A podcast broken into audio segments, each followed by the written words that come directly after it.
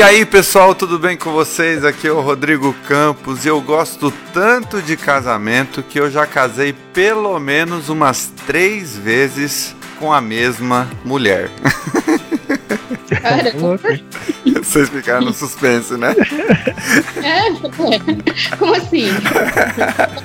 Namorada e casou três vezes. Olá, pessoal, aqui é a Ananda Bassanese e é essencial a presença do amor. Não só o amor romântico, mas também o amor da decisão de amar, do desejo, do carinho, do respeito e da admiração e da amizade para se conjurar um casamento. Nossa, que belas frases. Puxa vida, pode lançar um livro que eu compro. Já fiquei até com vergonha aqui, porque fala galera, aqui é Ezequiel Kovács, o casamento é um relacionamento a dois, no qual uma das pessoas está sempre certa e a outra é o marido. Concordo em número, gênero e grau, só que apesar de concordar, a frase da Nanda foi muito mais bonitinha, desculpe. foi muito mais aprofundada. Exatamente. É. Bom, como vocês podem perceber, hoje nós vamos falar a respeito do casamento. Se o casamento é uma prisão, se ele carrega intrinsecamente em si uma corrente em ambos os lados, ou se o casamento também pode promover liberdade das individualidades. Poxa, hoje o, o assunto vai ser bem filosófico, importante, ainda mais para uma sociedade que está casando um pouco menos do que estava acostumada a se casar. E fica aquele silêncio porque ninguém quer falar nada. É melhor não comentar nada porque cabeças vão rolar. Mas já de cara eu já tenho uma opinião que casamento prisão, né? Casamento nesse contexto é ruim demais. Deve ser mesmo. Mas é isso aí, nós vamos tratar desses assuntos que é importante para todo mundo, até para os solteiros, porque eu acho que é interessante a gente falar sobre isso, porque tem uma porção de pessoas que estão inseguras em relação a casamento, há outras que já tiveram experiências excelentes de casamento, há outras que tiveram experiências nem tão excelentes assim. Então, boas conversas como essa podem ser úteis para todo mundo e tenho certeza que os nossos ouvintes vão gostar bastante e podem acrescentar também aquilo que a gente vai falar nesse episódio. Então bora lá para as nossas indicações da semana e depois os comentários.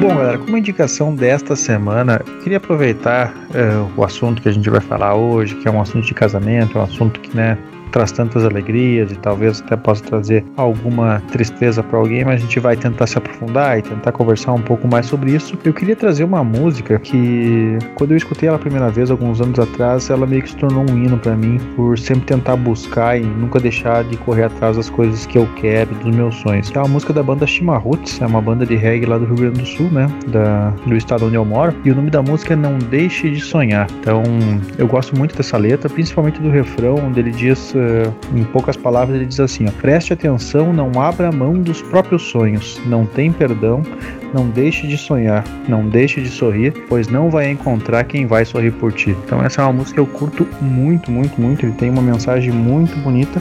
E para quem não conhecia talvez a banda Chimarruts ou quem sabe essa música em específico, fica aí minha indicação para curtir esse som que é muito bacana, além da letra ser sensacional. Poxa, que legal. Nunca ouvi falar, não. E aí, Ananda, qual que é a sua indicação para essa semana? Bom, pessoal, como indicação da semana, eu quero indicar um TEDx São Paulo, cujo tema é Eu Empregada Doméstica Preta Rara. A palestrante se chama Joyce Fernandes. A Joyce tem uma página no Facebook chamada Eu Empregada Doméstica. E a Joyce Fernandes em sua página do Face é, e também na palestra, relata suas vivências como empregada doméstica, relata também como ela conseguiu se graduar em História e ser hoje professora de História, e também ela é rapper e ativista, e as causas dela são essas, assim, em prol às empregadas domésticas, assim, então é bem interessante esse TEDx é, São Paulo, e por causa dessa página no Face que ela criou, ela se tornou porta-voz das empregadas domésticas. Tem, tem ela como referência. As histórias que ela conta na página tal é, faz bastante eco com várias outras mulheres que têm essa profissão. Então, assim, por me identificar com essa garra dela, sabe? Uhum. É, de admirar ela por isso, eu quero indicar para vocês que assistem esse TEDx dela, que se chama Eu, Empregada Doméstica Preta Rara. É muito bacana. Eu queria indicar nessa semana um álbum do Chico Buarque e do Vinícius de Moraes para crianças. Então você que tem aí seus filhos e quer expô-los a boas músicas, músicas bem interessantes. É um álbum que foi lançado no ano de 2004 e é bem interessante esse disco. Era um CD, né? E tem também no YouTube, porque ele traz os principais clássicos de várias gerações compilados nessa linda aventura infantil, agora com nova apresentação gráfica. Então, pelo jeito, é uma regravação, uma remasterização. Então, nesse CD tem músicas como Aquarela, A Casa, O Leão, História de uma Gata, entre outras canções que são muito boas mesmo. A Sofia, inclusive, a minha filhinha, quando tinha dois anos de idade, a gente colocava bastante. Ela aprendeu a falar português com CDs como esse. Então eu indico para todos vocês. E como que é o nome mesmo? O nome é Chico e Vinícius para Crianças. Bom, galera, os comentários dessa semana a gente recebeu bastante feedback muito, muito legais, muito positivos a respeito do último episódio, que foi o episódio onde a gente teve a apresentação do nosso novo iCaster, o querido, querido Eudes Gomes, que vocês já devem ter percebido que deu uma faltadinha no programa de hoje, porque ele não estava se sentindo muito bem, então a gente desde já já desejamos melhoras ao nosso querido amigo Eudes. E um dos comentários que a gente gostaria de ressaltar aqui foi do Matheus, né, ele mandou até um áudio para nós, é, ressaltando o quanto quanto ele ficou feliz com essa diversidade que é o programa do iCast, né? Cada episódio trazendo um tema diferente e principalmente agora trazendo essa diversidade cultural, né? Porque a gente está meio que dominando o Brasil, né? Tem um de cada canto aí, tem pessoal do Nordeste, tem pessoal uh, do Sudeste, tem pessoal do Rio Grande do Sul, então é, sul, norte, nordeste, tudo, tudo reunido. Então o pessoal tem curtido bastante, né? Essa mistura de sotaque, essa mistura de ideias, essa mistura de, de sonhos e, e tudo reunido numa uma misturinha gostosa. E a gente agradece muito, né? Então a quem está dando os feedbacks, quem, quem vem ouvindo, é muito gratificante para nós. Na página do iCast também a gente teve bastante mensagens a respeito desse último episódio. Vou trazer algumas aqui rapidamente. Né? A Cristina Oliveira que mandou amei esse episódio também, cheio de novidades. Também temos algumas da País. É, uau, que legal, estava muito curioso para conhecer o sotaque dele. Agora já estou imaginando o sotaque arretado, gostoso de ouvir. É bacana como essa diversidade, né, que ficou sotaque gaúcho, pessoal de São Paulo, dos paulistas, sotaque do Nordeste, né, que acabou foi uma das coisas que chamou bastante atenção nesse último episódio. Então a gente espera continuar trazendo bastante informação bacana, bastante curiosidades bacana e também um pouco das nossas histórias aqui para continuar, né, animando vocês. A Fátima está sempre participando também, sempre deixando seus recados, as suas opiniões, né? Inclusive ela vai fazer uma participação daqui a alguns programas à frente também para trazer um pouquinho da história dela. Então a gente já agradece desde já. Em outras palavras, se você é um índio, mora na Amazônia e quer enriquecer o nosso iCast com seu sotaque, mande, escreva para nós uma cartinha. Mande seu currículo Quem para. sabe você não se torne mais um iCaster. A gente demite o Rodrigo e contrata você. você é uruguaio, paraguaio. Se você mora nos Estados Unidos, é um gringo, é um alemão. Qualquer sotaque diferente do nosso, você tem uma grande chance de fazer parte do iCast. É mais ou menos por aí. O que, que você faz? É, eu sou astronauta, não, obrigado. Ah, mas eu tenho um sotaque diferente. Você sinto ser contratado. Venha fazer parte da nossa família. É um critério super rigoroso.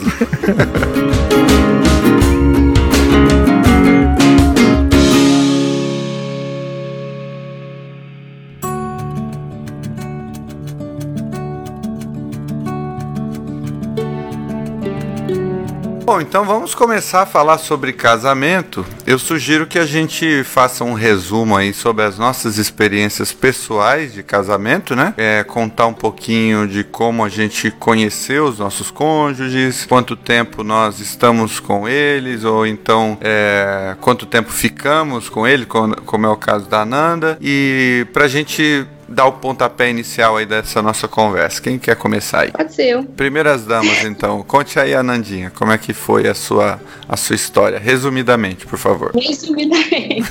então, eu fui casada há 23 anos e foi uma experiência bem boa, assim. Eu me casei, eu tinha 17 anos. Peraí, peraí, Ana, peraí. Você falou Bom. assim. Você falou assim.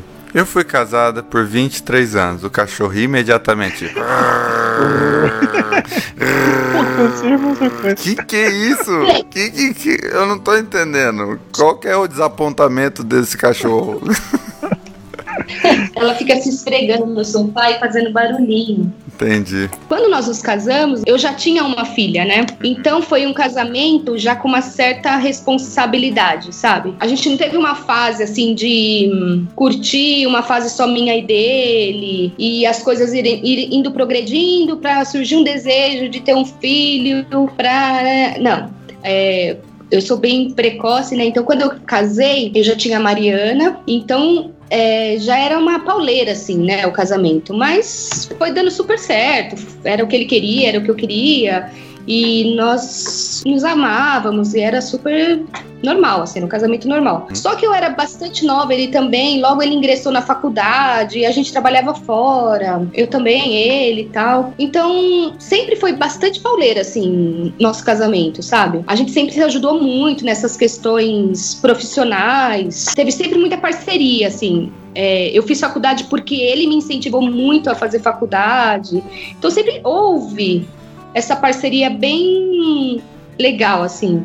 E a gente nunca foi casais é, ciumentos, assim, sabe? A gente uhum. era. Nós estávamos juntos porque nós queríamos estar juntos. Então, era bem tranquilo quanto a isso. Então, foi bem tranquilo, assim. Não tinha essa questão de ciúmes, não. E sempre foi essa pauleira, sempre foi essa correria, sempre foi com muita demanda. E na época era tudo muito normal, natural pra gente. E logo a gente começou a fazer faculdade.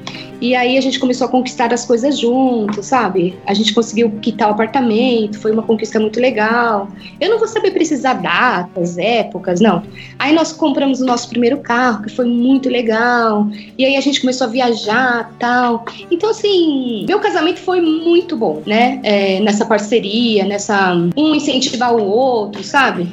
Nessa cumplicidade, é, né? Isso, é, foi bem legal. Agora, para mim, assim, como mulher, pessoa. O que pesava muito que eu tinha muitas responsabilidades, sabe? Eu fui criada de uma forma que mulher tinha que fazer todas as coisas, que mulher era quem cuidava de filho, quem cuidava de casa. E aí eu tinha a demanda de fazer faculdade, que eu fiz faculdade, eu ingressei na faculdade acho que eu tinha 21 anos, e aí eu já tinha duas filhas, trabalhava fora. E aí eu tinha casa, eu fazia tudo, sabe? Eu me colocava nessas posições assim, sabe? De estar tá ativa e fazendo tudo tal. Eu não tinha essa, essa visão de que eu podia compartilhar com ele, com ele essa parte, sabe?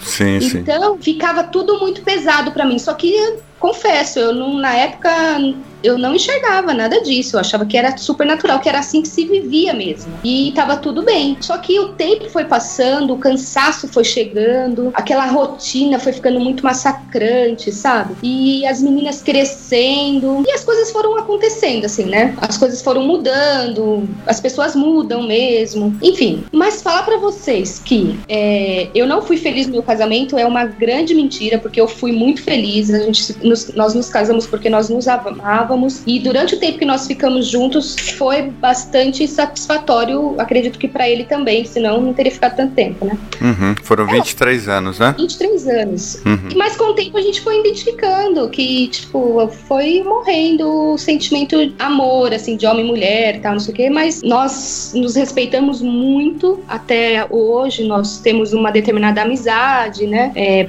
até porque nós temos as duas meninas tal. Então, é tudo muito sadio, assim, sabe? Tudo saudável, tipo sadia.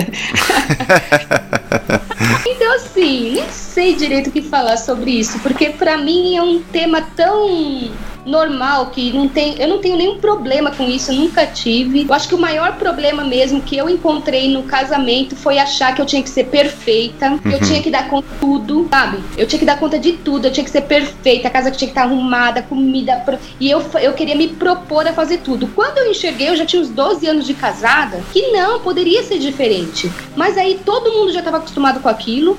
Sim. você mudar, você mudar toda aquela rotina e mudar o pensamento de todos, assim, que éramos em e você conseguir, de uma forma é, eloquente. Fazer isso sem causar danos a todo mundo tem que ser, tem que ser porreta, sabe? Eu acho que eu não fui porreta, assim. Daí eu comecei a causar algum, sabe? Aí eu queria que de repente. De repente não, ele aprendeu a passar roupa, aprendeu a fazer comida. Porque eu teve uma época que eu falei, eu não faço mais isso, sabe? Mas, mas foi bom para ele, pra vida pessoal dele, né? Ele aprendeu muita coisa tal. Hoje ele é uma pessoa que cozinha, ele é uma pessoa que sabe lavar a própria roupa, ele sabe passar a própria roupa, enfim. Mas eu afirmo isso sempre, que o problema foi mais causado por mim, não por ele ser machista ou ser mandão, assim, né? De falar, você vai fazer isso. Não, não era nada disso, sabe? Uhum. Era mais uma criação minha mesmo minha mãe me criou dessa forma, minha família, vem do passado. Então foi, foi assim que aconteceu. Entendi. Eu, eu já estava esperando você falar assim, como você falou no primeiro episódio, por umas duas, três vezes. Você ia falar assim, mas tá tudo bem. Tá tudo bem. Fiquem tranquilos que tá tudo Fique bem. Fique tranquilo que está Ai, tudo bem. É, e ficou tudo bem. que é bom. Ah. É bom as coisas se resolverem assim, sabe? Você ter essa, essas clarezas, sabe? Das coisas e você ter consciência do que é sadio, do que é, igual a gente vai falar aqui, de liberdade, de consciência do outro, né? De dos filhos, do papel dos filhos. Eu acho que comigo, como aconteceu tudo muito assim precocemente, eu tive muito que aprender. Parecia que o bonde já tinha passado, aí eu tava aprendendo aquilo ainda e eu tava sempre atrasada. Eu não sei como que é com as outras pessoas, claro, mas não teve uma prévia, uma preparação, a época certa. Então foi tudo muito tumultuado assim. Então, ah, mas deu tudo certo, tá tudo bem. O que importa é o que interessa. E aí, Ezequiel, como é que foi sua história de amor? Como é que tudo começou no seu casamento? Bom, eu e a Jerusa a gente se conheceu num, num retiro de jovens, né? A gente era uma uma época da minha vida e da vida dela bem conturbado. Então, eu já participava de grupos de jovens desde a minha infância, desde os seis anos de idade, mas eu estava afastado já fazia um bom tempo, né? Eu acabei tendo algumas decepções, tanto em questões amorosas quanto em questão da própria religião não da religião em si, mas dos grupos que eu participava, era mais uh, decepção das pessoas, né? E eu acabei me afastando um pouco de tudo. E quando eu decidi voltar foi porque realmente eu tava de coração aberto e necessitando daquilo e vi que aquilo ia me fazer bem. Tanto que dentro daquele, daquele final de semana que a gente passa em retiro, e aprendendo e estudando, eu nem percebi que ela tava lá dentro, nem nada, né? E ela da mesma forma também, ela tava com a cabeça dela cheia com, com os problemas dela. E eu acabei vendo. E na verdade, quem, quem nos apresentou, né, foi, foi o meu irmão, né? Meu irmão comentou que estava conversando com algumas pessoas que tinham participado daquele retiro, porque meu irmão também fazia parte. E dentro daquelas pessoas, ele me falou a respeito da Jerus. Eu achei ela uma menina bem interessante. Enfim, comecei a conversar com ela sem maiores pretensões, por causa que ela é bem chegada em futebol. E ela torce pro time contrário do meu, sou.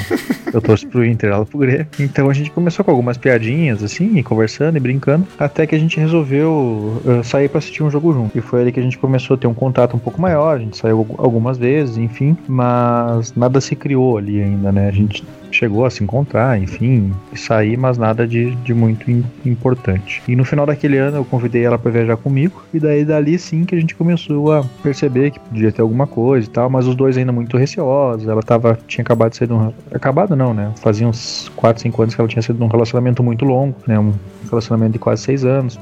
E eu também tinha passado pela mesma experiência, tive dois relacionamentos em sequência que me levaram quase sete anos da minha vida. Então, né, foi bom por, por, muitos aprendizados, mas a gente perde muitas coisas, né? Que nem a Nanda falou, né? Ela acabou sendo precoce, eu também acho. Se hoje eu pudesse voltar no passado, jamais eu teria começado a namorar com 14 anos. Uhum. Eu acho que eu perdi muito, muito das possibilidades que eu podia como criança, como jovem, como adolescente, por causa de estar tá pensando numa coisa que com 14 anos a gente pensava em casar e coisa, quando deveria estar pensando em brincar, em estudar, em aprender. E foi então que na, no início desse ano, desse mesmo ano, eu acabei decidindo fazer um intercâmbio. E daí ali as coisas meio que se esfriaram, a gente não sabia o que decidir. E para resumir o caso, três dias antes de eu pegar o avião para ir pro meu intercâmbio, eu pedi ela em namoro. Ela aceitou meio com o pé atrás, mas aceitou. E a gente acabou ficando conversando durante o tempo que eu fiquei fora, eu fiquei seis meses fora, daquela maneira que a gente não sabia o que estava acontecendo, né? Mas quando eu retornei, então a gente sentou para conversar de verdade, né? E durante aqueles seis meses a gente conversava por telefone, por Skype, essas coisas, mas não era a mesma coisa, né? Então, como eu tinha nós nunca tínhamos conversado sobre namorar, eu tinha feito pedido praticamente entrando no avião, a gente não sabia se aquilo era sério ou não, né? Então, quando eu voltei, a gente sentou e conversou. A gente sempre foi muito, a gente sempre foi muito sincero. Eu acho que foi isso que acabou fazendo com que a gente decidisse né, se tornar um casal de verdade, casar é mais pra frente. Então, as primeiras coisas que a gente sentou foi conversa, foi para conversar que ela já estava cansada daquela história de, de namorico, de, de bobagem, assim, de coisa de criança. E eu falei a mesma coisa, né? Que eu não tinha mais mais saco para aquilo, né? Não tinha mais mais vontade para aquilo. Eu queria uma coisa se fosse para ser, era pra ser de verdade, senão eu preferia ficar sozinho porque era menos trabalho. E ela tava com a mesma cabeça. Então a gente colocou algumas ideias que a gente queria, que a gente sempre teve o sonho de ir embora. Então a gente não se via morando na cidade que a gente se encontrava, que era na minha cidade de Natal, em Passo Fundo. A gente não se via lá, né? A gente se via longe, enfim, em algum outro lugar. E foi então que a gente decidiu ir atrás da cidadania, né? Italiana. E depois dessa data que, que a gente começou a conversar isso, que foram cinco anos, até o momento que eu me encontro hoje, a gente trabalhou para isso. Né? A gente ficou quatro anos se organizando, planejando, né, pagando algumas dívidas que a gente tinha. Eu tinha um carro naquela época que tava, eu tinha acabado de comprar, então eu tinha que quitar ele para poder ficar zerado nas minhas dívidas, né? Então, eu passei praticamente um ano trabalhando, juntando dinheiro, juntando dinheiro.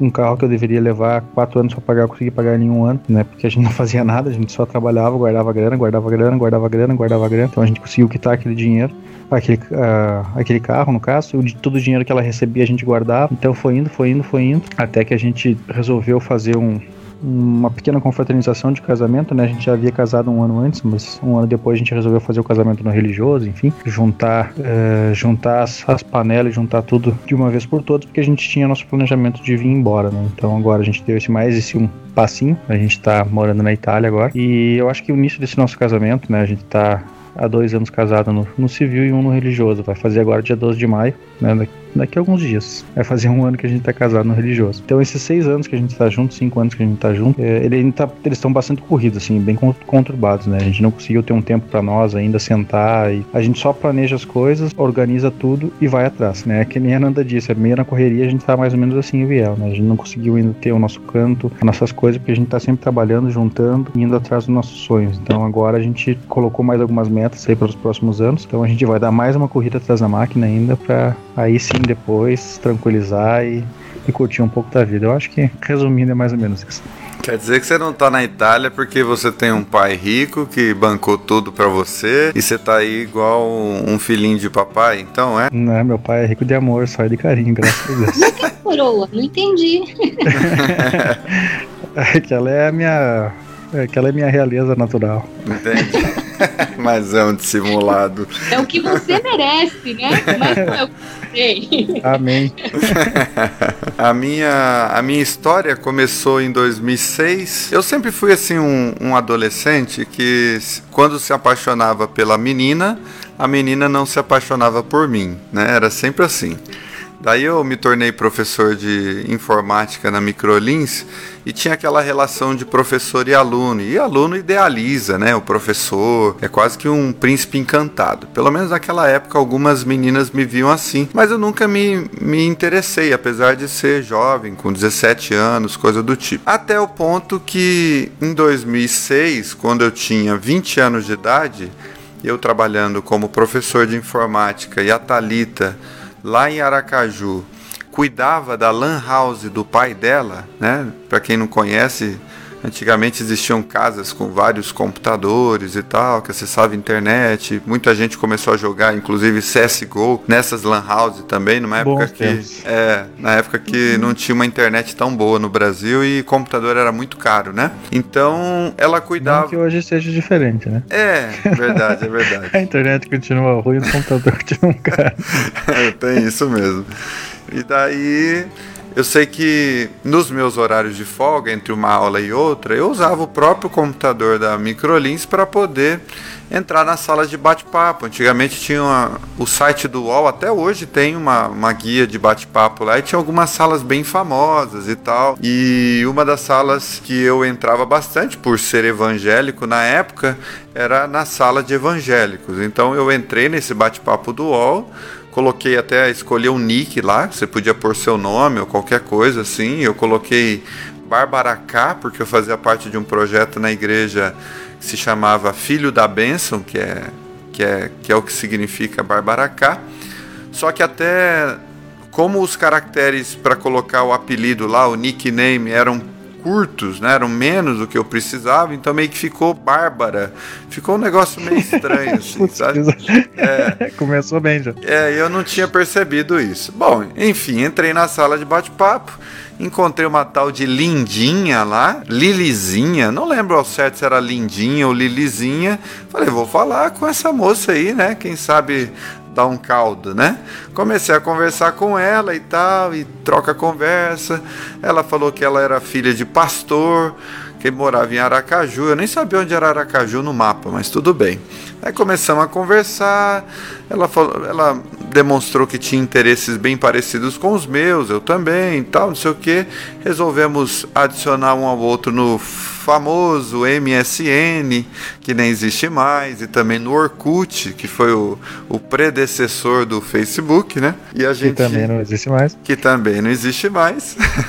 e daí a gente conversou, começou a conversar por esse meio. Nessa época eu tava gostando meio que de uma aluna, só que essa aluna tava meio enrolada com um ex-namorado, que ela, ela queria terminar, o menino não queria e não sei o que. Eu sei que ela tava um rolo com um relacionamento. Falei, olha, só dá pra gente conversar em qualquer direção se você, obviamente, terminar com o seu com, com essa pessoa que você disse que tá dando um tempo aí, etc e tal. Senão não tem conversa, né? Lembrando que eu nunca tinha namorado, né? Já tinha dado uns beijos, mas aquela coisa de adolescência. No espelho. É, no espelho e eu cheguei a dar uns beijos assim, umas beijocas assim na minha adolescência, mas nunca cheguei a namorar. Daí, até que um belo dia, na casa da minha mãe assim, na frente tinha uma mata assim enorme. E eu costumava entrar no meio dessa mata para fazer as minhas orações, para refletir sobre algumas coisas, etc e tal, falar com Deus, né? E tem até uma árvore bem grandona assim que eu costumava ficar sentadinho lá fazendo as minhas reflexões sozinho. E num dos dias que eu fui lá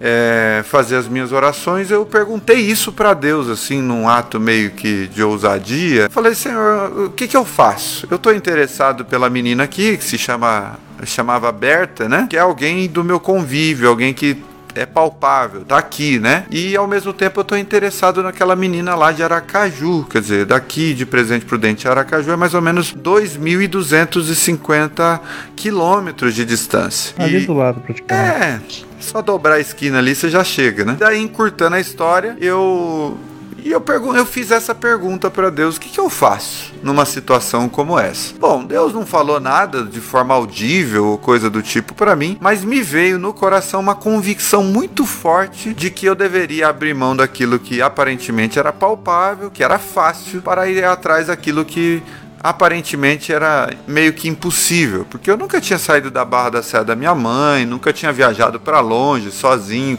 Eu sempre fui aqueles nerds CDF que é o filho mais velho da minha mãe, o queridinho, etc e tal. Tentava fazer as coisas na medida do possível tudo certo, etc, etc. E, portanto, não tinha essa independência. E daí eu decidi então, isso foi mais ou menos em outubro de 2006. Em dezembro, que eu teria uma férias lá da Microlins, eu falei para Talito, falei: "Ah, então vamos ver um jeito então de eu ir aí para Aracaju pra gente se conhecer pessoalmente, etc, e ver se você vai gostar de mim, eu vou gostar de você, etc, etc. Aí eu peguei meu computadorzinho que eu tinha na época, vendi ele por 600 reais. Inclusive o cara foi me pagar na última semana que eu iria de viagem para lá. Peguei o ônibus aqui da Gontijo e fui até lá. São dois dias de viagem. Eu saí daqui sexta-feira, meio-dia, e cheguei lá no domingo, meio-dia. Bom, para encurtar a história, porque essa história é longa, eu poderia contar aqui muita coisa no meio desse, desse período todo. A gente se conheceu lá então pessoalmente em dezembro de 2006 em Aracaju. Começamos a namorar no dia seguinte que eu cheguei lá, oficialmente falando. É,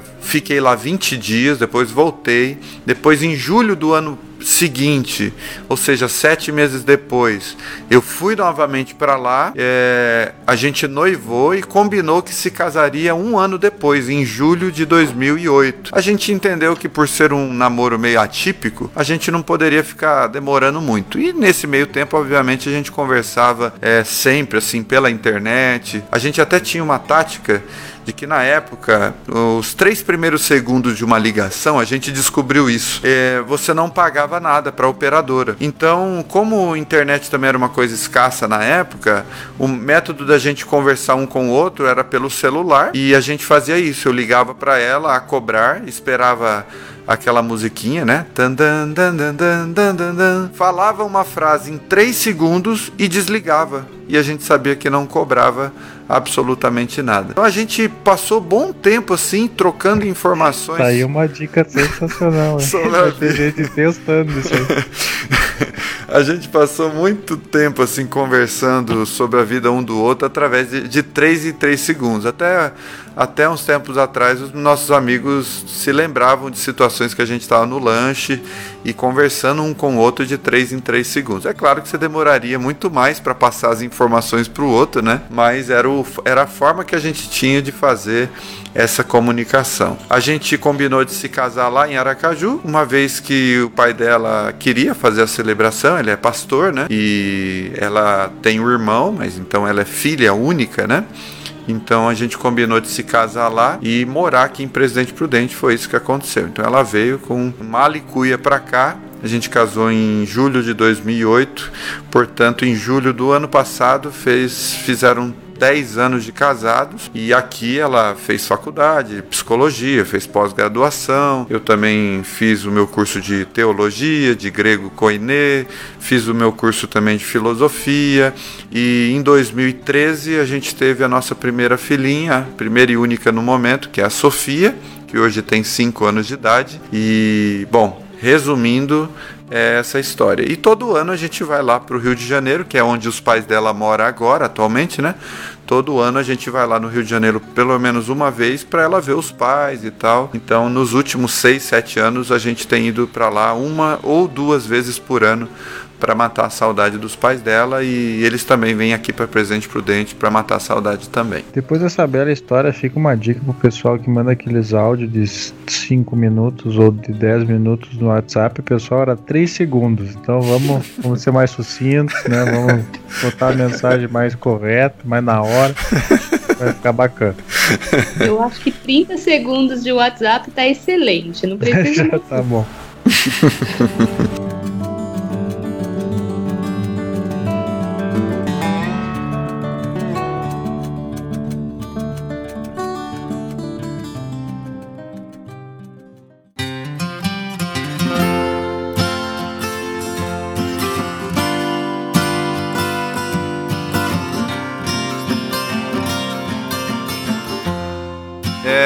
começar então já respondendo a essa pergunta inicial aí da que é a proposta do nosso programa. Casamento é uma prisão ou é um instrumento de libertação? Qual que é a, a opinião de vocês sobre esse assunto, baseado na experiência de vocês e naquilo que vocês observam na experiência de outras pessoas? Ele pode ser as duas coisas, né? Vai depender muito da forma com que você lida com ele, que você é, trabalha com, com o relacionamento, né? Seja ele o casamento, seja ele o namoro, né? Enfim, é, eu tive duas experiências anteriores, né? A minha esposa, que eu posso chamar de relacionamento, né? Algumas outras coisinhas ali ou aqui, mas nada que, que tenha alguma profundidade. Mas foram dois relacionamentos em que, mais ou menos como a Nanda falou no início, né? Não era uma culpa da pessoa, era, culpa, era mais uma culpa minha, eu acho, de a gente não. para tentar agradar talvez a outra pessoa, tu acabava não colocando, expondo talvez todas as suas ideias, enfim, aprofundando aquilo e demonstrando aquilo que tu realmente era, né? Tu acabava meio que se escondendo por motivos bobos, né? Porque isso é a experiência, isso é a vida que vai te demonstrando, né? Você vai aprendendo isso. Você acaba transformando aquilo numa prisão, né? E é uma coisa que ali com, sei lá, seis meses, um ano, é aquela paixão, aquele fogo, aquela coisa boa, com o tempo vai começando a se tornar uma coisa ruim, né? Uma coisa depreciativa na tua vida, né? Então, eu acho que se tu não souber cuidar, se tu não souber a forma de tu levar esse relacionamento, ele vai acabar se tornando sim uma prisão, vai acabar sim se tornando uma coisa que vai mais uh, te trazer um malefício do que um benefício, né? E do contrário, funciona bem melhor, né? Se tu souber ser uma pessoa uh, 100% que tu consiga se abrir, tu consiga conversar, tu consiga entender e principalmente expor as tuas ideias pro Uh, dentro do teu relacionamento com teu companheiro, para tua companheira, fica muito mais fácil, né? Fica muito mais palpável as coisas darem certo. Eu posso usar um exemplo que, por eu ter visto essas coisas que eu comentei nos meus primeiros relacionamentos, uma das primeiras coisas que eu e a Jerusa a gente fez quando começou a a ter um relacionamento mais sério, um relacionamento realmente uh, de verdade, né? Como se fosse já um, um casamento, né? Ainda na época que a gente namorava, foi que a gente nunca ficaria de, deix de nunca deixaria de falar aquilo que estava sentindo pro outro. Então, por exemplo, no início a Jerusa, por alguns problemas que ela teve no passado, ela era muito fechada. Então, às vezes, ela pegava um fardo e ela ficava sofrendo com aquilo e eu não tinha como ajudar porque eu não sabia o que ela estava sentindo, ou às vezes eu nem sabia se ela estava sentindo alguma coisa, né? Porque isso não chegava até mim. E aos poucos eu fui percebendo certas coisas que denunciavam quando ela estava assim. Então, a gente colocou, começou a. A gente brincava, né? Eu levava ela pro quarto, fechava a porta e brincava com ela. Tu não vai sair daqui enquanto não me contar o que está acontecendo. Ah, não é nada. Eu falei, então nós vamos ficar aqui até amanhã. E assim ela ia rindo, ia se soltando e aos poucos poucos ela foi se abrindo, foi me contando. Quando eu tinha algum problema também, eu sabia que era nela que eu podia buscar um abrigo, era nela que eu podia buscar um apoio. Então hoje a gente meio que funciona um como o apoio do outro. Sempre que tem algum problema a gente fala. Uh, não é mil maravilhas, a gente já a gente briga, a gente discute, mas tudo que a gente faz a gente tenta fazer para tentar melhorar e tentar Uh, não, não viver nessa prisão, né? Pelo contrário, fazer com que as coisas sejam mais leves, sejam mais gostosas. Porque eu sempre comento que para mim o casamento ou qualquer tipo de relacionamento ele não pode ser algo que venha para dividir a tua vida, né? Tem que vir para somar. Se fosse para dividir, a gente já dividiria, já dividiria sozinho, né? Então a gente precisa de alguém que venha para somar, venha para adicionar coisas a mais à nossa vida. Então eu acho que é mais ou menos por aí que a gente consegue fugir um pouco dessa prisão. Legal. Você, você do, do no casal, você é a pessoa que mais é mais expressiva, mais para fora, e a Jerusa é a pessoa mais introspectiva, vamos dizer assim? É, eu acho que mais pela, por algumas coisas que ela carrega do passado, assim, que, que teve algumas situações mais difíceis para ela, né? E ela teve que lidar com isso muito nova. Então, o ser humano acho que ele cria uma defesa, né? Então, a defesa dela talvez fosse não expor aquilo, porque outras vezes ela expôs e aquilo acabou sendo ruim para ela, então ela acabou criando essa defesa, que aos poucos a gente foi quebrando esse gelo, enfim, né? Por muito tempo também eu sempre fui uma pessoa que era muito aberta, muito dada, contava tudo da minha vida. Em certos momentos eu vi que isso começou a se tornar uma coisa ruim, pessoas usavam isso contra mim, ou pessoas tiravam vantagem de, enfim, de coisas que eu disse que eu iria fazer. Eu sou daqueles amigos que se eu tenho, todo mundo tem, assim, sabe? Eu não, não não meço esforços para poder ajudar os outros. E aos poucos eu fui vendo que talvez o ajudar os outros era uma forma diferente, que eu deveria agir de forma diferente. Então hoje eu acho que um completa o outro, né? E dessa forma a gente consegue se somar. Sim, sim, entendi. Muito bom. Então, Anandinha, é, para você, casamento é uma prisão ou é um instrumento de libertação das individualidades ou nenhum nem outro? É meio que um meio termo nisso tudo? Como é que é a sua experiência? Então, eu vou falar a partir da maturidade que eu tenho hoje, sabe? E talvez eu pincele um pouco o que eu vivi, talvez. Mas assim, se o casamento estiver uma prisão, tem alguma coisa errada, sabe? Porque não é para ser assim, né? O casamento é para você, o que o Ezequiel falou, um completar o outro, um tá na vida do outro para somar, para fazer transbordar, né? Não para ser aquela coisa proibitiva, é, tóxica, é, agressiva. Se uma pessoa vive um casamento desta forma, tem que tentar rever isso, sabe? Eu não tô propondo separação, não é isso, mas as coisas precisam mudar. O casal que vive numa situação desta, onde o casamento aprisiona, causa medo, angústia, pavor, as coisas precisam sair desse lugar.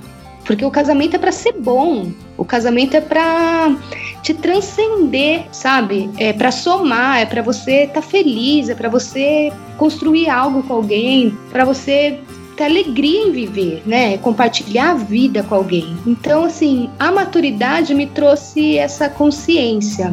Não que eu tenha vivido um casamento tóxico, não é isso. Hoje eu penso dessa forma e é muito que eu ensino para as minhas filhas, sabe? Hoje ela, as duas namoram, e a gente conversa muito sobre relacionamento e eu percebo o quanto o relacionamento delas é saudável, é um relacionamento onde um respeita bastante o outro, onde cada um tem as suas liberdades dentro de um relacionamento, porque eu acho muito importante o casal se conhecer, foi o que o Ezequiel falou, sabe? O casal se conhecer para que a partir dali se, se estabeleça alguns acordos para que aquilo possa dar certo, né? Porque se, se resolveram que querem estar juntos, se resolveram estabelecer família a partir deles dois, você tem que estabelecer acordos para que aquilo dê certo, né? Porque se não for isso, tipo, sai fora, né? É, não é isso, não vai trazer felicidade. Agora, um casamento, é, conforme a gente está tentando falar aqui, que é prisão, é péssimo, tem que ser revisto. Agora também, usar o casamento para se ver livre de. Eu já vi, fui para um lado assim, tipo, ah, eu vou casar para me ver livre, de repente, dessa família aqui, dessa casa, que eu não aguento mais morar com a minha mãe, com meu pai. Se não houver amor com a outra pessoa que você tá querendo estabelecer isso, também é muito cruel. Amor, cumplicidade, é, consciência, aí também é muito ruim, né? Você fala então, quando você fala quando o casamento é uma fuga, né? Uma tentativa isso. de se libertar dos pais puramente, Isso. né? Isso. É, aí também é ruim demais, né? Então, assim, o que seria muito legal é que as pessoas tenham essa consciência de que o casamento não pode ser prisão, tem que ser uma coisa gostosa, tem que ser uma cumplicidade, tem que ser regado todo dia, assim, e tem que ser essa cumplicidade, tem que ser esse acordo refeito, feito e refeito, feito e refeito, ambas as partes, claro, e não pode ser isso, né? Essa tentativa de fugir de algo que não é legal. Então, eu, eu acredito muito nessa geração. Talvez é porque eu vejo através das minhas filhas o tipo de relacionamento que elas têm e também acho que essa geração tá muito melhor, assim. A consciência dessa geração tá muito melhor. Instituição do. que as pessoas estão falando muito sobre esses relacionamentos tóxicos, né? Mulheres muito abusadas, não só fisicamente, mas moralmente. Isso vai tornando as coisas mais pareadas, assim. Não coloca mais a mulher numa situação de vítima ou de é, menosprezada e coloca a mulher em uma... porque a sociedade tá assim hoje em dia, né? A mulher trabalha fora, a mulher não fica mais em casa só cuidando dos filhos ou da casa, a mulher faz multitarefas, ela cuida da casa, cuida dos filhos, trabalha fora e você vê, eu vejo muito esse movimento dos homens chegando para agregar, é, é, não tem mais esse negócio trabalho de mulher e trabalho de homem. Não, o homem chega e agrega, o homem cuida da casa, porque ele não tá ajudando a mulher dele. Não, porque a casa é nossa, porque o casamento é nosso e todos têm que participar tal. E eu vejo muito isso acontecer. E eu acho muito legal e eu acredito muito nessa geração. Eu acredito que o futuro dos relacionamentos só tende a ganhar com isso, sabe? Eu tenho muita esperança nessa nova geração referente aos relacionamentos. É isso. Meu nosso querido Rodrigo, o que, que tu acha disso? Será que seria uma prisão essa vida ou é uma coisa um pouco mais gostosinha? Você sabe que o, a grande complicação, que ao mesmo tempo é um é um dos grandes baratos da vida 2, é que tudo começa por algum tipo de paixão em alguma medida, né? Eu falo que isso pode ser uma complicação, porque as pessoas, muitas vezes nesse período de paixão, de encantamento inicial, não tem muito critério na sua escolha ou na manutenção daquilo ou não. Muitas vezes a pessoa se apaixona por determinados motivos, às vezes motivos que a gente nem sabe explicar, inclusive, e às vezes nem leva em consideração quem de fato é o outro, né? Gostou do outro, se apaixonou pelo outro porque o outro é bonito, porque o outro fala bem ou porque ele tem esse talento e aquele talento, mas é óbvio que uma relação tem que ser construída no verdadeiro conhecimento do outro. É importante ter essa paixão inicial, acho importante. Eu desconfio de todo tipo de relacionamento que é muito racional, no sentido de muito matemático, sabe? Aquela coisa assim, ah, deixa eu pesar os prós e os contra e tal. Aquilo que que começa muito assim, eu, eu não conheço assim, uma experiência de relacionamento que não tenha acontecido antes por um encantamento inicial, por, um, por essa coisa desse fervor que é típico de todo de todo encontro humano que de fato se encaixa, sabe? Só que isso também pode ser bom, mas também tem esse lado negativo, de que às vezes pode se tornar uma coisa muito irracional, né? Ah, por que, que você se relaciona com o outro? Você está disposto a, a lidar com o outro em toda a sua experiência? A sua integralidade ou você quer manter a relação com ele apenas por esse aquele aspecto? Você acha que isso é o tudo na vida, é o total da existência, isso vai te preencher por completo e tal. É, dito isso, o casamento pode ser uma prisão sim. Pode ser uma prisão quando as pessoas não se conhecem criam expectativas erradas sobre o outro e depois no convívio diário acabam percebendo que não era nada daquilo que achavam que seria. O casamento pode ser uma prisão quando as partes envolvidas são mal resolvidas consigo mesmas, pessoas intolerantes, pessoas inseguras, pessoas autoritárias, pessoas que querem usar o outro. Há casos de pessoas assim, tanto na parte de homens como de mulheres, que vivem em um relacionamento abusivo, maridos extremamente é, ciumentos ou esposas es, extremamente ciumentas, de tal maneira que torna a vida do outro um inferno, vivem como policiais, querendo saber onde o outro vai, com quem ele falou, querem um relatório diário de minuto a minuto de onde o outro esteve, ou seja, no fundo, no fundo, um relacionamento que não é baseado na confiança de que o outro realmente está comprometido nessa aliança, nesse relacionamento. Então é uma prisão, principalmente quando é, uma das partes pensam que o casamento será a solução dos seus problemas pessoais, psicológicos, né? Não, quando eu casar, é, ele vai deixar de ser essa pessoa mal-humorada que ele é. Ah, quando a gente casar, ele que é tão violento com a sua mãe vai deixar de ser comigo vai ser diferente, ou ele era agressivo com a sua ex-esposa, mas comigo vai ser diferente. Então, quando você pensa que há uma mágica nessa junção do casamento de tal maneira a transformar completamente a vida de uma pessoa, isso, isso é uma é uma, é uma luzinha de alerta acesa nesse exato momento, porque na grande maioria das vezes isso é apenas uma má impressão, uma falsa expectativa.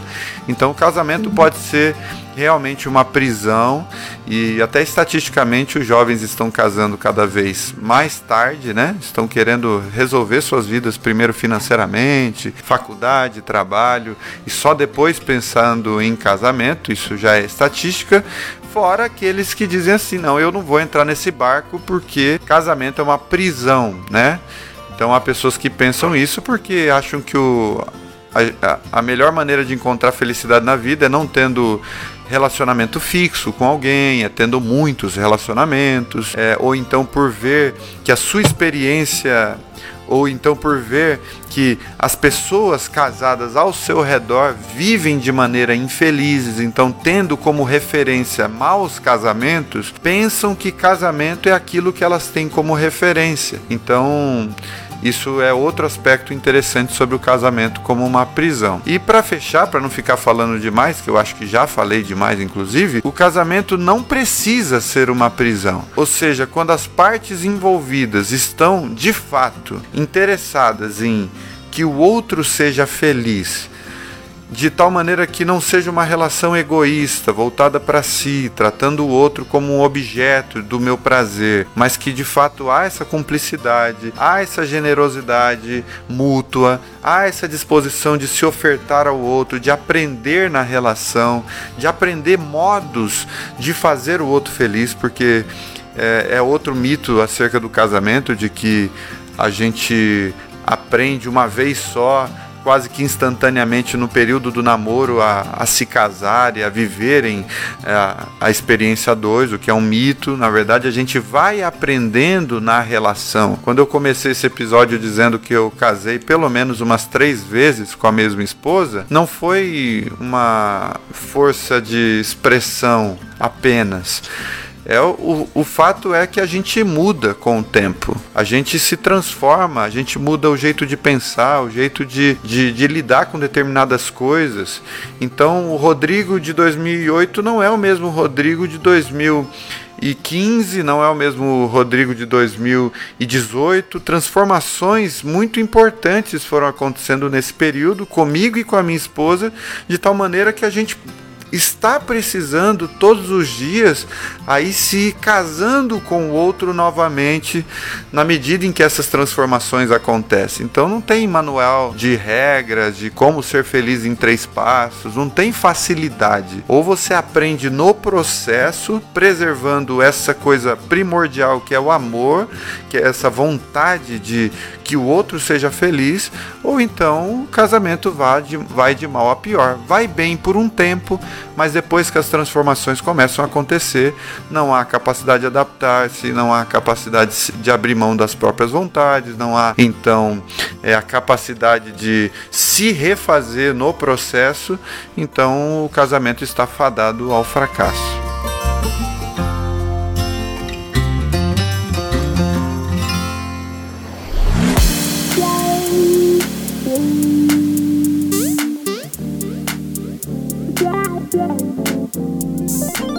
Queria aproveitar que tu, que tu ergueu a, uma bandeira ali dizendo a respeito de que uma das coisas que ajuda talvez a transformar o casamento numa prisão ou enfim levar ele para o fracasso é o fato da gente não se conhecer, né? Ou a gente não dar essa oportunidade de se conhecer. Eu vou polemizar então aqui a situação é, baseado na, na, história que vocês dois contaram, eu quero saber um pouco da opinião de ambos. Porque eu também penso da mesma forma. Eu acho que uma das coisas mais importantes que se tem no relacionamento é o tempo que a gente dá de namoro, né? Porque é o tempo que tu pode conhecer a pessoa, tu pode entender o que o que, que ela gosta, o que, ela não gosta, como ela pensa, enfim, né? Tu ter esse tempo de namoro, tu ter esse tempo para tu entender um pouco mais como é que é essa vida dois é muito importante. Mas uh, vocês dois talvez não tiveram esse tempo porque por situações diversas, né? A Ananda comentou no início da, da prosa dela que eh, eles acabaram sendo um pouco precoces, tiveram um filho muito cedo. O Rodrigo morava quase 3 mil quilômetros, então vocês acabaram tendo que pular algumas etapas para que as coisas pudessem acontecer. No que, que isso foi positivo e negativo? É, olhando na época, né, em que eu vivia a situação, não tinha nada negativo, né? Porque era o que a gente queria estar tá fazendo. Eu conheci, eu comecei a namorar em outubro de 2006. Em dezembro nós ficamos no, noivos e aí nós casamos, eu acho que em um ano, em maio do outro ano, em 2007. Então foi tudo muito rápido. Como eu já tinha uma filha e ele chegou com essa ação salvadora na minha vida, sabe? Me deu propondo um nome, propondo uma casa, propondo me tirar daquela daquela vida marginal que eu vivia, porque eu era eu sofria muito preconceito, né, na época, porque eu era uma menina de é, 16 anos que já tinha uma filha de 3 anos então, assim, eu sofri muito preconceito na época, né? Era tudo que eu queria, sabe? E ele me amava também, era tudo que ele queria. Então, assim, na época eu não via nenhum problema, não. Mas hoje, com a maturidade, eu acho que sim, faltou muito. Faltou muito essa parte de namorar, de se conhecer, de sentir saudade, de, sabe? É, de não poder ver a pessoa porque minha mãe não deixou, por exemplo. Sei lá qualquer situação dessa, ou então da pessoa é, ter a individualidade dela com os amigos e de repente é, curtir os amigos e depois vir ficar comigo. Enfim, tudo isso que acontece naturalmente na vida de todos, assim, maioria das pessoas, né? Eu não vivi nada disso, porque eu já comecei a namorar e já fui para um casamento e aí logo eu fiquei grávida da minha segunda filha e já fui vivendo a vida assim como uma mulher de muitas responsabilidades e ele um homem de muitas responsabilidades. Então, é, respondendo a sua pergunta, sim, eu acho que é necessário a fase do namoro para que o casal se conheça e possa ter mais alicerce na decisão e na vivência do casamento. É, na minha experiência, apesar de nós estarmos tão separados fisicamente pela distância, mas a gente investiu muito nessa questão de conversar. Então, a melhor maneira da gente conhecer o outro é conhecendo de fato quais são os pensamentos do outro sobre os assuntos da vida, os planejamentos do outro, né? Porque às vezes você, você está pensando em um, uma experiência de casamento em que o outro uh, não, tem, não tenha muitas ambições, por exemplo, de faculdade.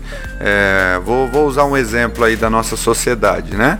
Até algum tempo atrás, boa parte das mulheres, por exemplo, ficavam em casa cuidando dos filhos e da casa, né? E o marido era responsável por todo o sustento financeiro da família. Boa parte dos casamentos eram assim.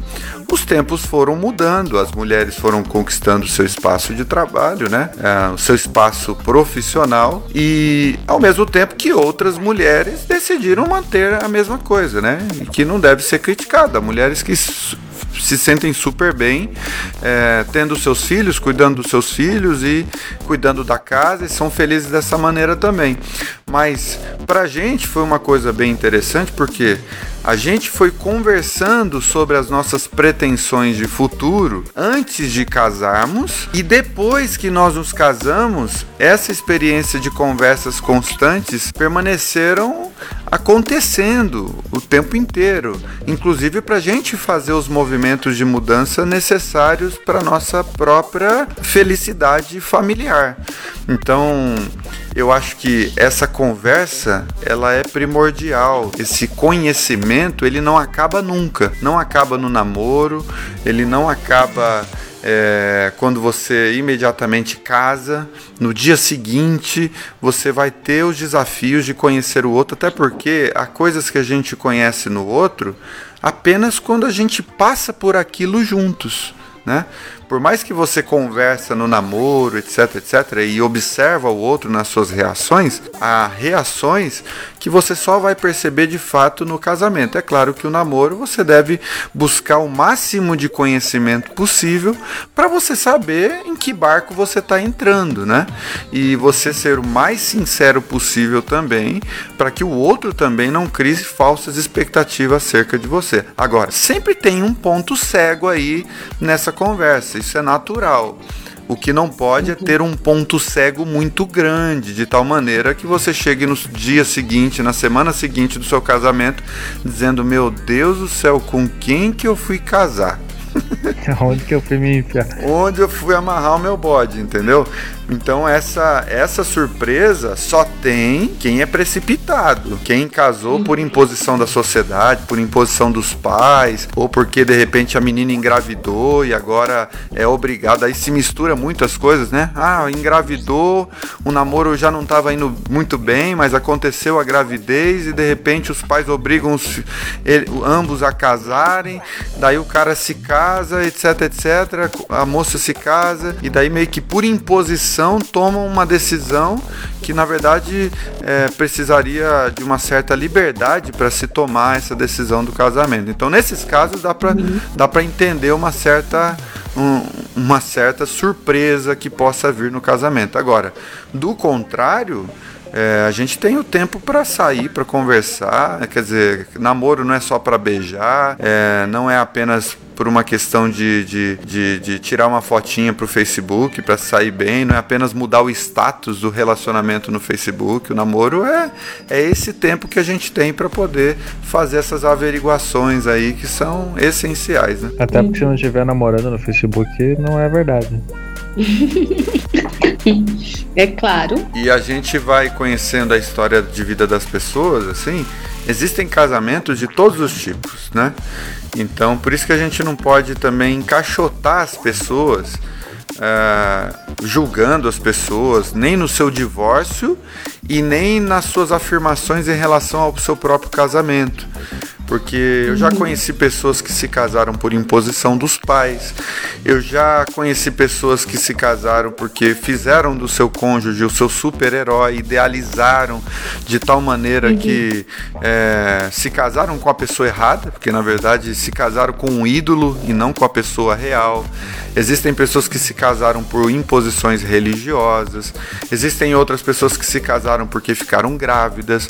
Outras se casaram uhum. por, por amor de verdade verdade, outras de uma forma mais lúcida, outras nem tanto assim, outras porque não tinham opção nenhuma. então, uhum. é, as circunstâncias, tanto do ato do casamento quanto as circunstâncias de, de um casamento feliz ou de um possível divórcio, precisam ser enxergados dentro do seu contexto. Nesse sentido, algumas regras que às vezes é muito, são muito genéricas, são muito gerais, não se aplicam muito bem a, a todos os casamentos é, independentemente de como eles aconteceram. É, eu acho que dentro desse tempo de vida aconselhando casamentos, eu tive contato com tantas pessoas em determinados contextos que me veio essa percepção. Eu tenho que lidar com cada um de uma maneira única, singular, porque cada casamento tem a sua própria história, conta a sua própria história. Outra coisa interessante é que como tu tu já mencionou mais de uma vez, né? Tu trabalhava, trabalhava, não sei se essa é a palavra certa, mas tu já foi pastor, enfim, até as pessoas, algumas pessoas ainda te chamam dessa forma, né? Também serve para, enfim, para Nanda, né? Que é, entre nós três é a pessoa que mais conviveu, né? Que mais teve tempo casada, né? Apesar de hoje estar separada, teve mais de 20 anos de casado, então eu não tenho nem nem um terço disso aí ainda. Uh, eu queria que vocês me respondessem, enfim, que a gente nós três discutíssemos, discutíssemos qual é a importância que tem dentro da, do casamento, enfim, dentro desse relacionamento, é, de alguma coisa que os jovens buscam muito no início, né? Porque no início, do, principalmente agora, né, nos tempos de hoje, os jovens quando vão para uma festa, alguma coisa, eles só procuram um sexo, né? Eles não procuram talvez uh, a paixão, o amor, né? Eles querem só o desejo. Uma das coisas que a gente tem dentro do casamento, né? Uh, além da paixão, além de tudo isso, a gente consegue conciliar tudo, né? Paixão, sexo, desejo. O casamento é a união de tudo isso de uma forma que a gente uh, fecha com o amor, né? Que é uma coisa por isso que o casamento se faz dessa forma. Qual é a importância desse desejo, desse sexo, desse fogo que se, que se começa muito forte e às vezes se apaga, né? Que nem a Ananda disse, eu já não via, mas a gente já não se via mais como um casal, alguma coisa. Né? Qual que é o peso que que esse desejo, que esse sexo, que esse amor tem dentro do relacionamento? Então, eu acho que o que influencia essa questão do desejo é a admiração que um sente pelo outro. Eu acho que a admiração tá mais. É, te traz mais isso, sabe? É, se você perder a admiração pelo seu cônjuge, vai ser muito difícil você continuar com aquela pessoa. Você continuar casada com alguém que você não admira, que você, sabe, não tem assim algo a admirar naquela pessoa, eu acho que o restante vai morrendo tudo, sabe? É, você não tem desejo de se entregar para aquela pessoa, você não sente mais desejo no cheiro daquela pessoa, no gosto daquela pessoa. Eu acho que tudo vem daí. Posso estar bem errada, mas eu acredito bastante nisso. Eu acho que a admiração pelo outro é o que fomenta o casamento duradouro. Porque se você. As pessoas mudam, a gente já falou sobre isso aqui. É, a pessoa que eu, que eu era quando eu casei, eu não era mais na época que eu me separei. Então, eu acredito muito que no decorrer, nesse, nesse, no decorrer da estrada, tem que um fazendo a manutenção com o outro, igual o Rodrigo mencionou. Um tem que ficar se adequando ao outro, sabe? Isso vem do quê? Do conhecimento, do querer estar junto e um se calibrando ao outro, enfim, fazendo os acordos necessários e fomentando é, essa admiração. Porque se a pessoa for uma pessoa admirável para você, você vai amá-la, você vai desejá-la, você vai querer estar perto. É o que eu penso, sabe? É o que eu acredito muito nisso. Assim, a questão da, do fogo do jovem que tem muito a ver com esses hormônios em ebulição, muitas vezes são meio que idolatrados nessa época, né? Ainda mais que a gente uhum. vive numa cultura onde o sexo, de certa forma, é muito idolatrado e a gente vive num tempo de muito hedonismo, que é a, aquele culto ao prazer. Então tudo é muito sexual. Já foi um tabu, né? É, já foi. Um tabu, hoje é... Exatamente. O problema do, dos extremos do pêndulo. Quando você tem uma sociedade extremamente repressiva em relação a alguma coisa, ditatorial, alguma coisa muito moralista, que torna tudo muito difícil de se conversar a respeito, tudo muito cheio de tabu, a tendência é a sociedade fazendo movimentos naturais de libertação disso, correndo para o outro outro extremo do pêndulo, que é na liberação geral, é a banalização daquilo que antes era um tabu e achando que essa banalização é o que trará a verdadeira felicidade. Então a gente vive um pouco disso. Quando Zygmunt Bauman, o sociólogo, falou a respeito do amor líquido dos nossos tempos, essa liquidez dos sentimentos, essa volatilidade das emoções e dos vínculos que não são mais enraizados de fato, na verdade é uma é um movimento geracional reagindo a um tempo de repressão, a um tempo de tabus. Então entra um pouco disso. Então o jovem que acha que um casamento é feito apenas de sexo, vai cair do cavalo muito rapidamente. Porque sexo é uma das dimensões importantes da relação entre dois seres humanos. O sexo fala desse, desse desfrutar do outro no mais íntimo que essa palavra possa alcançar, né? Quer dizer, ninguém me conhece tanto quanto a minha esposa. O sexo é o ápice dessa relação de amizade que a gente está tentando construir construir todos os dias é, porque há intimidade do coração, porque a gente já desnuda a nossa alma, os nossos sentimentos, a nossa vontade, as nossas expectativas para o outro, o sexo faz todo sentido, porque o sexo apenas externaliza algo que já está acontecendo é, cotidianamente. Agora, tira a amizade, tira o amor, tira a admiração que a Nanda disse que são extremamente importantes para o casamento e deixa apenas o sexo ali, o casamento não vai durar absolutamente nada, porque beleza passa, vontade uhum. sexual também esfria, diminui com o passar do tempo. E o que, que vai sobrar desse casamento? Vão sobrar as memórias, vão sobrar os momentos de superação juntos. O que vai sobrar é o que se construiu, qual é a herança psicológica, emocional, de caráter que se construiu junto no processo de convivência. O que vai sobrar são as amizades que se construíram uhum. dentro do casamento. O que vai sobrar é isso. Agora, prazer pelo prazer Primeiro, o casamento não é feito só de prazeres, aliás, a vida não é feita só de prazeres. E quanto mais uhum. a gente nega o lado frustrante da vida, menos capacitado a gente tá para lidar com as frustrações. Então, uhum. é legal fazer sexo com o outro, é prazeroso? Claro que é. Mas aí não há nenhuma virtude nesse sentido. A virtude está em lidar com também em lidar com as dificuldades do outro, as situações limite que o outro enfrenta, ajudar o outro a crescer como ser humano, a permitir a influência do outro na sua própria construção como ser humano.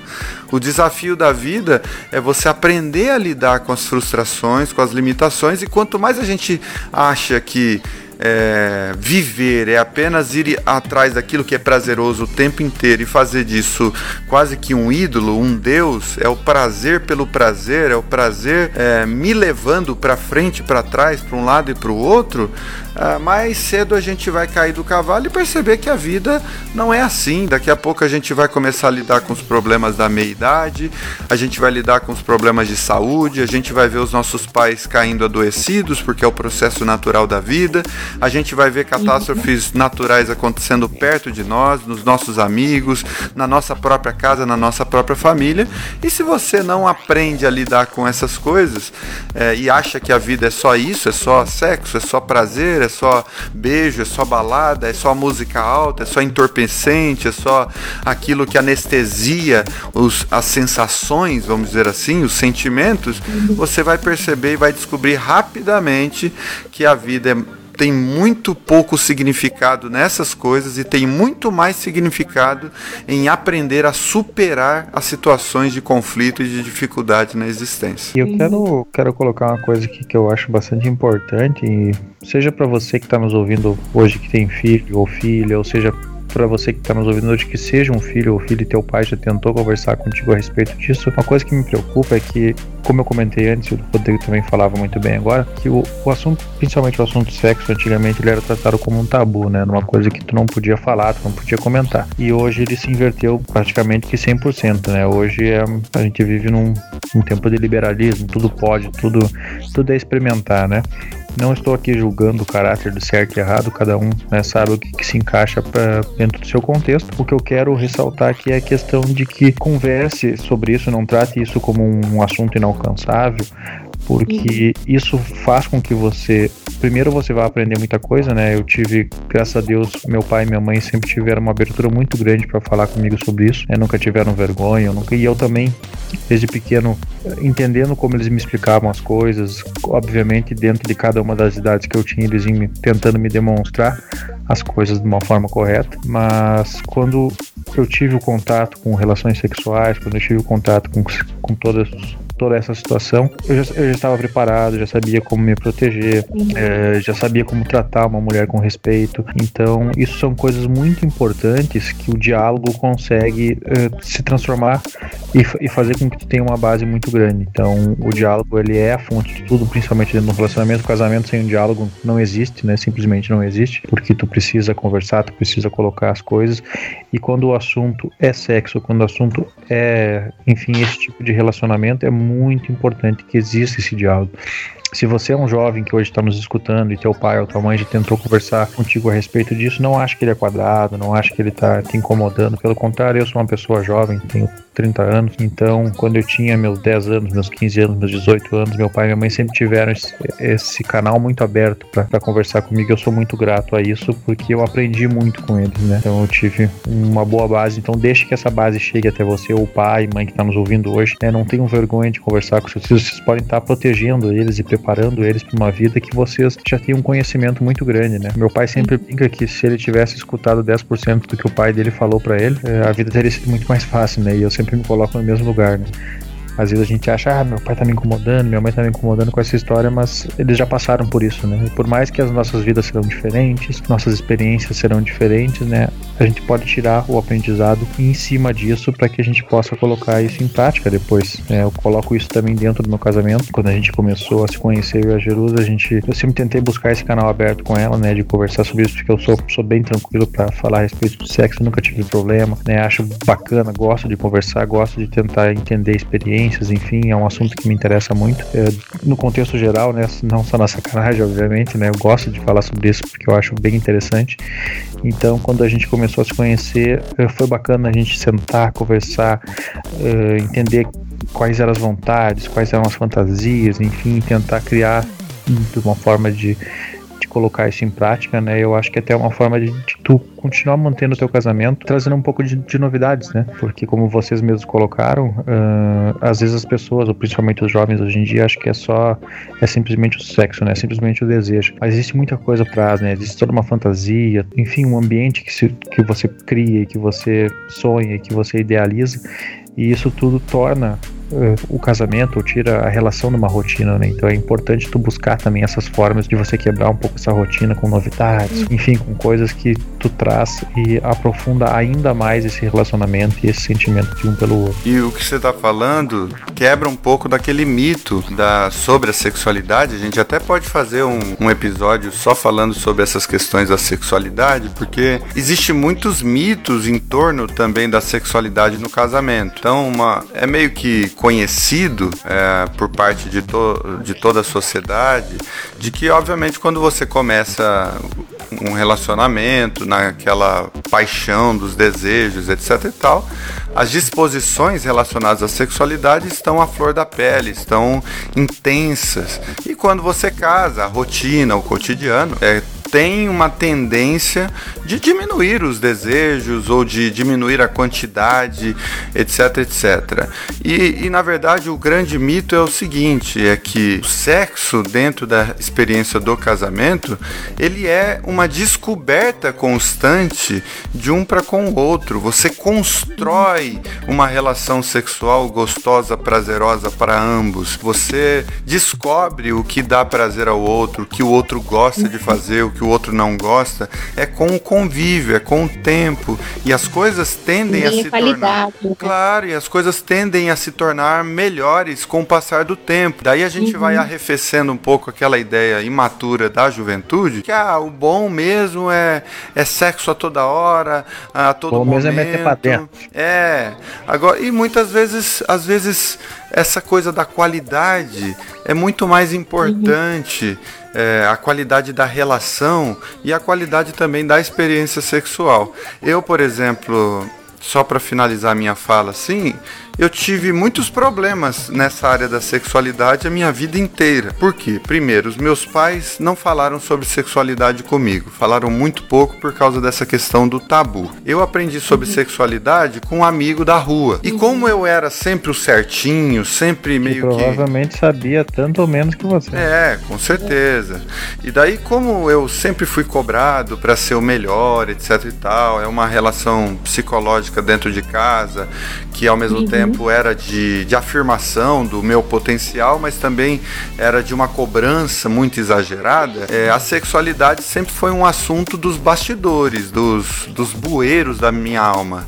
Então uhum. nunca era algo é, que eu pudesse expressar, falar com de forma livre. Daí quando eu me tornei uhum. evangélico em 2003, piorou porque dentro da igreja que não se falava mesmo de sexualidade. Então, resultado, eu fiquei viciado em pornografia, em masturbação. É, os meus, as minhas experiências sexuais, por exemplo, não eram para fora, era sempre para dentro. Então, eu não vivi, por exemplo, uma adolescência ou uma juventude que eu pudesse ir descobrindo até que ponto o sexo é legal, até que ponto o sexo não é, com, pelas minhas próprias experiências. Não, eu, na verdade, sempre fui muito reprimido nessa área e carrego comigo até hoje certas dificuldades nessa área, nesse sentido. Então, por isso a importância de às vezes os pais conversarem com os filhos, tratarem com naturalidade esse tema, não é? Então, uhum. se você é casado e tem filhos, é, vá a cada estação da vida do seu filho, da sua filha, e mostrando para ele sobre a naturalidade da sexualidade. Não precisa ser um tabu dentro de casa. Todo mundo tem essa dimensão da vida que precisa aprender a lidar e não demonize tudo.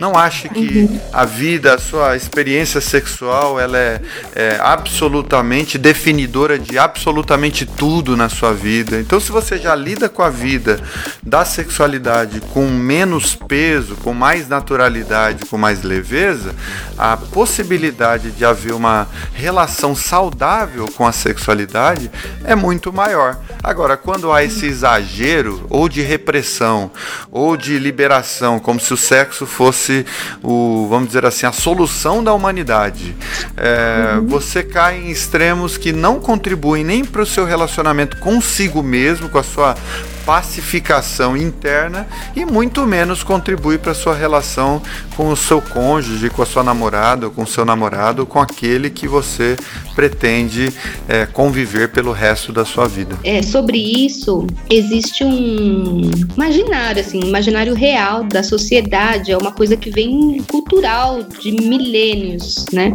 Que a mulher tem que ser arrecatada do lar e que ela hum, tem que ser contida, né? Que ela tem que ser. que ela não pode se tocar, que ela não pode, é, de repente, até sentir prazer. E já o homem tem que ser o garanhão, tem que ser o que pega várias, tem que ser o que fica no ato sexual por horas, ou que no, dentro de algumas horas ele consegue ejacular várias vezes. E é tudo um mito, assim, né? Tudo algo muito tóxico que a gente vive, assim, entende da sociedade, sabe? É intrínseca na gente. Uma construção então, o jovem, social, né? É, essa condição social. Então, é, o jovem que. E, e, não tem como uh, o jovem escapar disso, porque na escola vão falar, quando você começa a virar adolescente, vão começar a falar, os seus coleguinhas, e aí, já não sei o que, ah, já peguei quantas, tantas, várias, aí começa, sabe? E pra mulher, não, pra mulher ela não pode, pra mulher ela tem que ficar se ela beija mais de um, ela é considerada já a, a, a putinha do, do, do da galera, sabe? Enfim. Uhum. Então, é uma linha muito tênue, assim, né? Porque existe essa pressão social, né? Como eu disse, eu acredito que isso está mudando, mas em muitos lugares ainda não. Né? Em muita, muitos ambientes da sociedade ainda não. Ainda é muito assim. Então, essa, essa questão da sexualidade, quando você casa, é, muito provavelmente vai ter que se trabalhar isso com o seu cônjuge, Muito provavelmente, porque você porque a maioria das pessoas, infelizmente, é introduzida a, a essa questão de forma muito errada.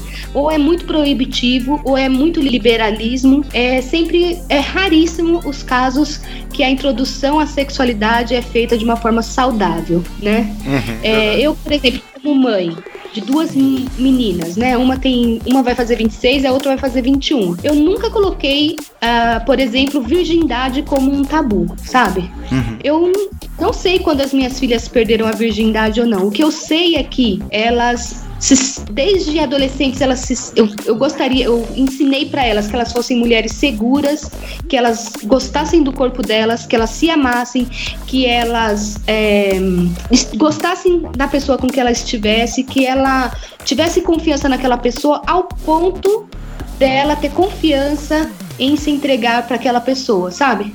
Então eu acho que é mais ou menos por aí, assim, que as coisas precisam caminhar, sabe? Yeah.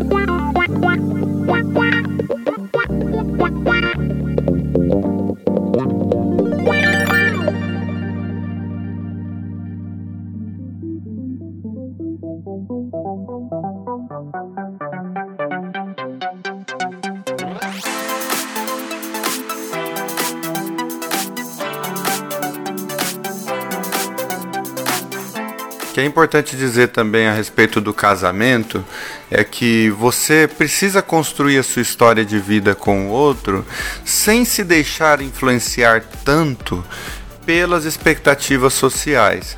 Por quê? Porque há pessoas, por exemplo, que não querem se casar e tá tudo bem. Você não precisa casar forçado. E outra, para se casar, você tem que estar tá ciente das responsabilidades do casamento, do acordo que você está fazendo, da aliança que você está fazendo com o outro e da seriedade desse negócio. Então, assim como Desculpa, mas eu vou falar rapidinho para você para você deslanchar não, aí. Claro. Assim como filhos, existem casais que escolhem não ter filhos. Exatamente. Não é? Tipo é, exatamente. Então, assim, daí tem toda aquele, aquela pressão social. Daí é a pressão da avó que quer ter neto, é a pressão da, da uhum. mãe que quer que o filho case necessariamente. Você já pensou uhum. em deixar o outro livre para fazer suas próprias uhum. escolhas e, e para se conhecer e se perceber e, e ocupar o próprio espaço na sociedade, no mundo? Então, para mim, uhum. adolescente, jovem, não tem que que ficar sendo pressionado por ninguém. Se ele quer se relacionar, ele se relaciona. Se ele não quer, que não se relacione. Se quer ser solteiro a vida inteira, que seja solteiro. Se quer se casar, que se case da melhor forma possível, da forma que seja mais é, com, bons, com, com maior é, intensidade de bom senso possível. Se esse casal quer ter filho, que tenha. Se não quiser ter, que não tenha. Então, é, uhum. eu acho que a gente tem que dialogar com essas pressões sociais, a gente tem que tentar identificar até que ponto a gente está se movendo, construindo deliberadamente a nossa própria história, com consciência, a partir das nossas próprias construções, ou até que ponto as nossas decisões sociais são meramente uma tentativa de se encaixar dentro dos padrões das pressões da sociedade? Eu acho que isso é imprescindível. É, como, e como é, como é triste ver um ser humano que está casado sem querer estar casado. Como é triste uhum. ver uma pessoa refém, algemada pela opinião dos seus pais, pela opinião dos seus líderes religiosos, ou porque o uhum. amigo disse que ela tinha que agir dessa maneira e irracionalmente ela simplesmente reproduziu na própria vida as expectativas de um terceiro. Isso é muito, muito, muito triste. Uhum. É, essa questão da expectativa Poxa vida, é muito triste mesmo.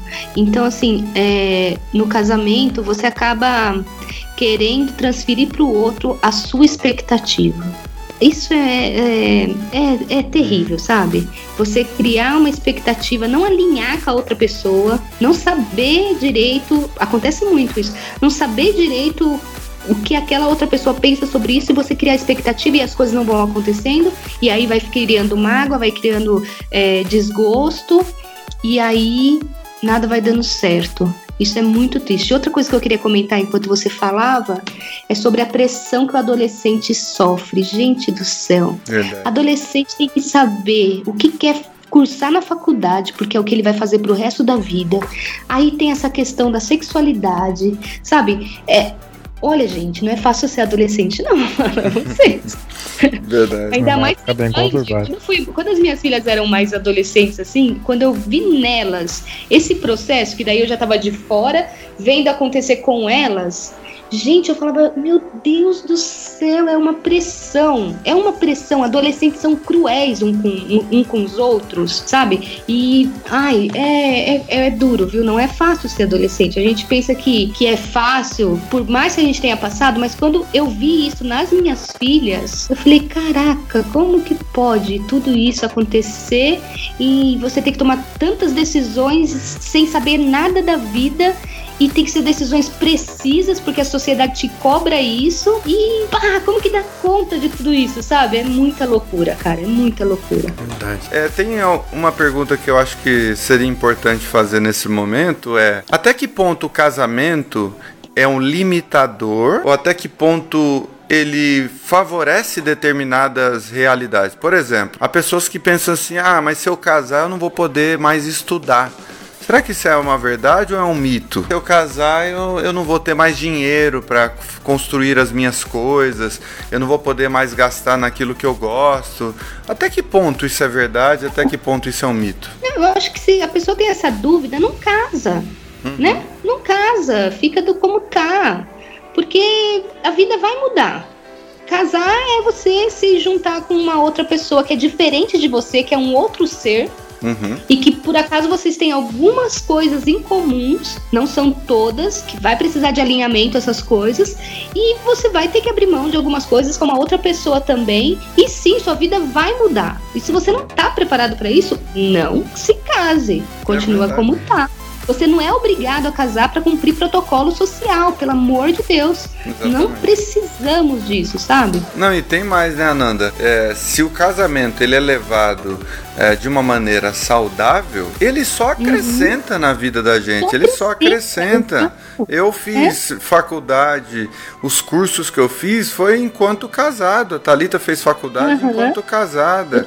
Então, eu a gente compra as coisas que a gente compra, coisas que são prazerosas para ela e coisas que são prazerosas para mim, enquanto casados, é fazendo acordos, Sim. é conversando, é aprendendo. Você, por exemplo, você não foi viajar esses dias, foi rever seus amigos do, não lembro da onde agora? Maranhão. Do Maranhão, foi rever seus amigos, Talita ficou cuidando uhum. de Sofia. E tudo tá tudo bem, tá Exatamente. tudo dentro do acordo de mas é vocês. É, mas, é? é? mas é porque um ajuda o outro. É, uhum. E, e quando o casamento é, ele é assim, é, maiores são os benefícios, os acréscimos do que aquilo que realmente angustia, porque isso não, isso não exime, obviamente, o, o nosso casamento das dificuldades, das crises. Eu e a Thalita uhum. temos, temos problemas em diversas áreas, a gente lida com isso e está tentando resolver essas coisas, etc, etc. Mas o que eu quero dizer é que o casamento é limitador apenas para o casal que, que limita ele.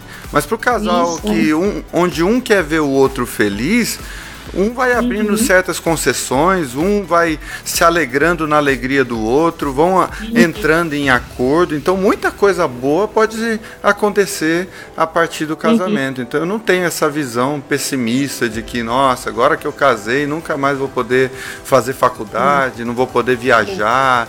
É, isso depende do tipo de relação. Uns tempos uhum. atrás, a Thalita até me falou, né? É, ela chegou para mim e falou assim: então, amor, vai ter uma uma festa de aniversário de uma, de uma ex-amiga de trabalho e tal.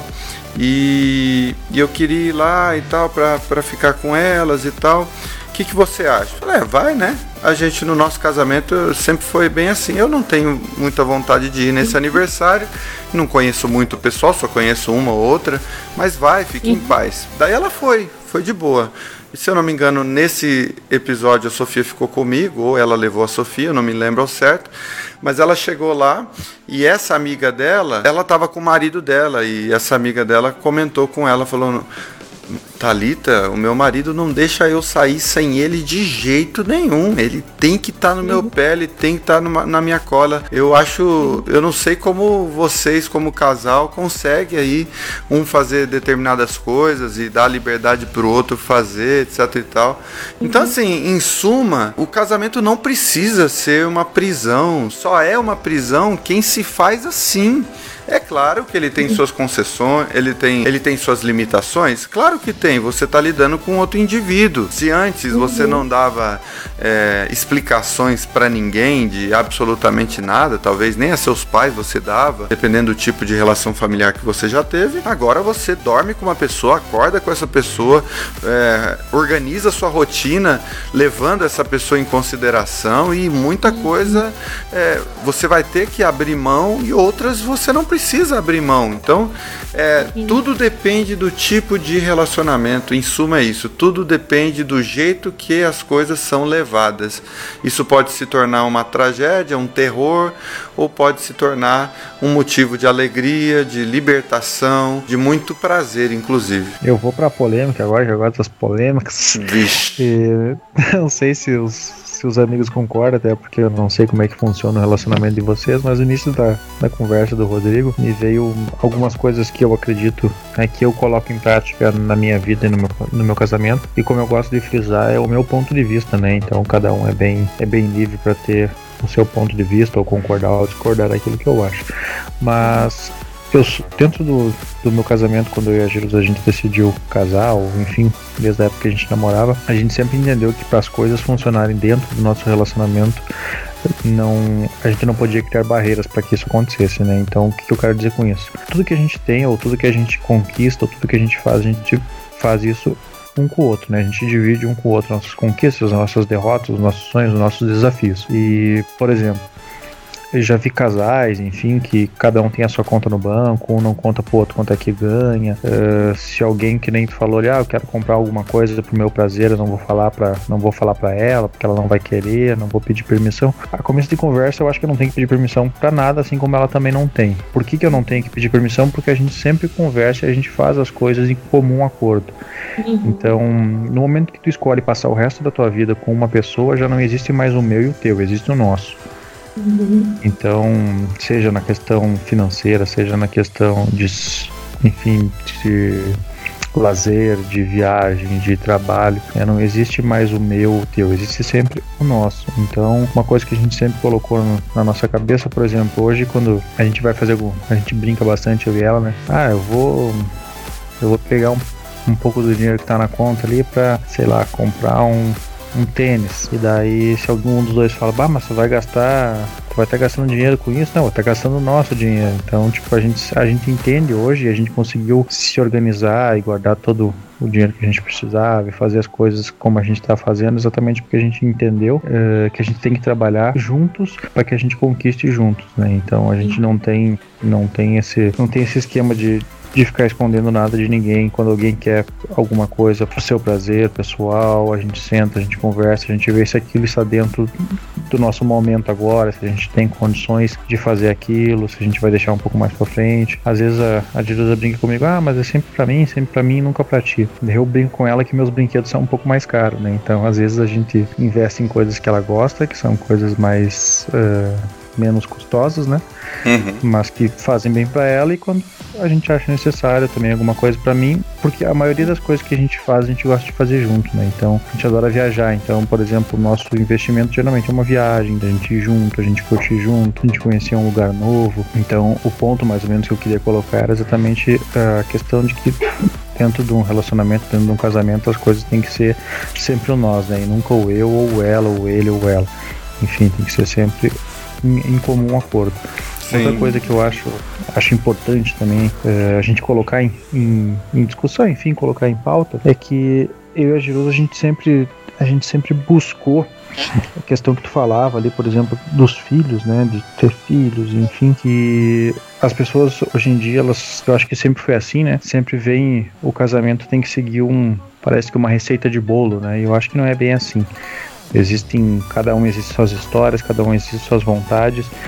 E uma das coisas que quando a gente começou a se relacionar a gente tinha muito medo, mas a Jerusa tinha um pouco de medo, era a questão de que ela não queria ter filho. Uhum. E, e parecia, ela tinha um sentimento como se as pessoas fossem achar que ela era egoísta, né? Sim. Porque uh, se ela não quer ter filho, é porque eu sou egoísta, porque eu quero viver para mim. Não é bem, não é bem nesse sentido, né? A gente, o nosso sonho, na verdade, é um dia poder ajudar mais causas do que a gente ajuda hoje. Como a gente está aqui, a gente veio morar um pouco longe, a gente tem um sonho muito grande de viajar para África, para conhecer um pouco do trabalho que é feito lá com aquele povo que é tão sofrido. Então, talvez a gente não vá ter um filho de sangue, mas a gente vai ter vários filhos que a gente possa ajudar de outras formas, se Deus assim nos permitir. Uhum. Então, eu acho que também é isso, né? É tu entender que o casamento ele não é essa forma de bolo que as pessoas acham que é tudo certinho, que tem que ser daquela forma que vai funcionar para todo mundo, porque o que funciona para mim às vezes não funciona para ti, ou enfim, cada um tem seus sonhos, seus desejos. Então, cada um tem que tentar buscar aquilo que, que funciona melhor para cada um, né? E isso tu só vai entender, tu só vai conhecer com a experiência, tentando, arriscando. Né? A vida, a vida é isso, né? É tentar, é mudar e é conquistar sempre, sempre, sempre mais. É, o que você falou sobre essa questão de contas separadas e tal, eu reconheço que, primeiro, não acho que deva ter no casamento nenhum tipo de mistério ou de coisas escondidas. Eu acho que quando existe, alguma coisa está muito errada. Então, eu, eu acho que se a cumplicidade não há por que esconder absolutamente nada um do outro. Então, eu, por exemplo, não tenho problema nenhum da Thalita pegar meu celular, ela sabe a senha, eu pegar o celular dela, também sei a senha, e tá tudo certo. A gente não fica investigando um ao outro, mas não tem problema nenhum, porque eu não escondo absolutamente nada dela, ela não esconde absolutamente nada de mim. Agora. E talvez exatamente por fazer isso vocês entendam que um que cada um de vocês tenha a liberdade de de poder conversar ou de poder ver o que, o outro está fazendo, mas ao mesmo tempo vocês respeitam a privacidade do outro. Exatamente. Né? Tendo a liberdade, você entende que a privacidade existe e você consegue ter esse respeito. Claro, Porque claro. Tem confiança ali, é, né? confiança total. E daí entra uhum. nessas questões, por exemplo, de, de, de banco, etc. Quando a vida é assim, quando a gente é cúmplice um do outro, tudo mais é mera ferramenta. Quer dizer, dentro Sim. do nosso casamento, a gente separou algumas tarefas que eu vou executar e outras tarefas que ela vai executar e outras tarefas que a gente divide e diz, olha, quando um não conseguir, o outro consegue, quando um não conseguir, o outro apoia e assim por diante. Uhum. Então, por exemplo, a Talita, ela recebe o salário dela no Banco Santander, por exemplo, ela tem a continha dela lá, ela tem o cartãozinho de crédito dela para ela é, meio que controlar aquilo que ela gasta de combustível no cotidiano, para ela não precisar ficar o tempo inteiro, entendeu? Ah, vê 100 reais para eu pôr não sei o que no banco, como se eu fosse o centralizador uhum. da coisa. Então ela tem o cartão dela, ela, ela tem a independência dela nesse sentido, de tal maneira que não há nada escondido entre nós. Ela, o que ela gasta do cotidiano é de comum acordo, o que ela vai gastar mais, ela conversa comigo antes e tá tudo certo. E da mesma forma a mim, eu tenho uma conta no Itaú, um cartão de crédito próprio, mas eu não faço nenhuma compra sem que de fato é, isso seja conversado de alguma maneira, não há essa coisa escondida. Então, assim, essa questão da conta separada especificamente, para mim é meramente uma questão de tarefas que a gente combina e é meramente uma instrumentalidade que vai facilitar o cotidiano, mas não significa suas contas, minhas contas, entendeu? É separado, mas não escondido. Né? Exatamente, né? é tudo nosso.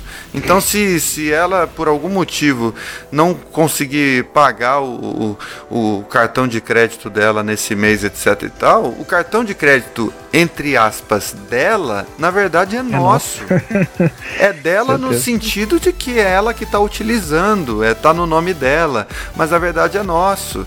Então não é porque ela paga a conta de luz, por exemplo, que a luz é obrigação dela e não importa o quão apertada ela esteja, ela vai pagar obrigatoriamente ela que se vire. Então, quando o casamento uhum. é, há uma cumplicidade, tudo é nosso. Tudo é nosso, a relação é nossa, os gastos são nossos, os benefícios são nossos, os prejuízos são nossos, as crises são nossas, a família é nossa. E tudo uhum. o, o que acontece na esfera da individualidade, na verdade, é justamente apenas para uma divisão natural de tarefas que a gente, de comum acordo, igual a gente não paga nenhuma empregada doméstica ou nenhum empregado doméstico para limpar a casa. E como é que a gente faz uhum. isso? Ah, a gente meio que combinou que a louça é minha, por isso que vocês veem muito eu lavando louça e às vezes eu, eu fico ao vivo lavando louça, etc e tal. A louça geralmente é uma coisa mais minha, ela cuida mais dessa parte de, de roupas, de colocar roupa na máquina, de passar.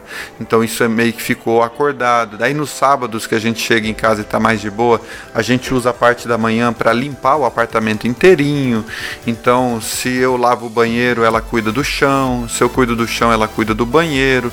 Então são, são vamos dizer assim, tarefas que a gente vai se organizando para fazer com que as demandas sejam atendidas, as demandas do cotidiano, mas não que isso signifique individualismo.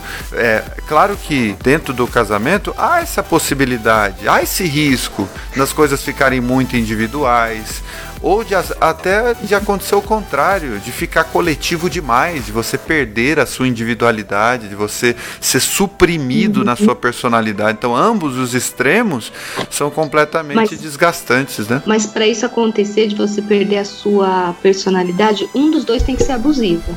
É verdade, verdade. Né? Uhum. Porque se for homogêneo, não acontece, assim, né? Uhum. É, falando dessa questão eu também acredito na, na união desses pontos financeiros, né? Eu acredito que tudo tem que virar nosso, assim como você falou também da questão da casa, também eu acho que tem que virar nossa, sabe? Pena que para mim essa maturidade, não na questão da financeira, mas na questão da casa, isso para mim aconteceu muito tarde, né?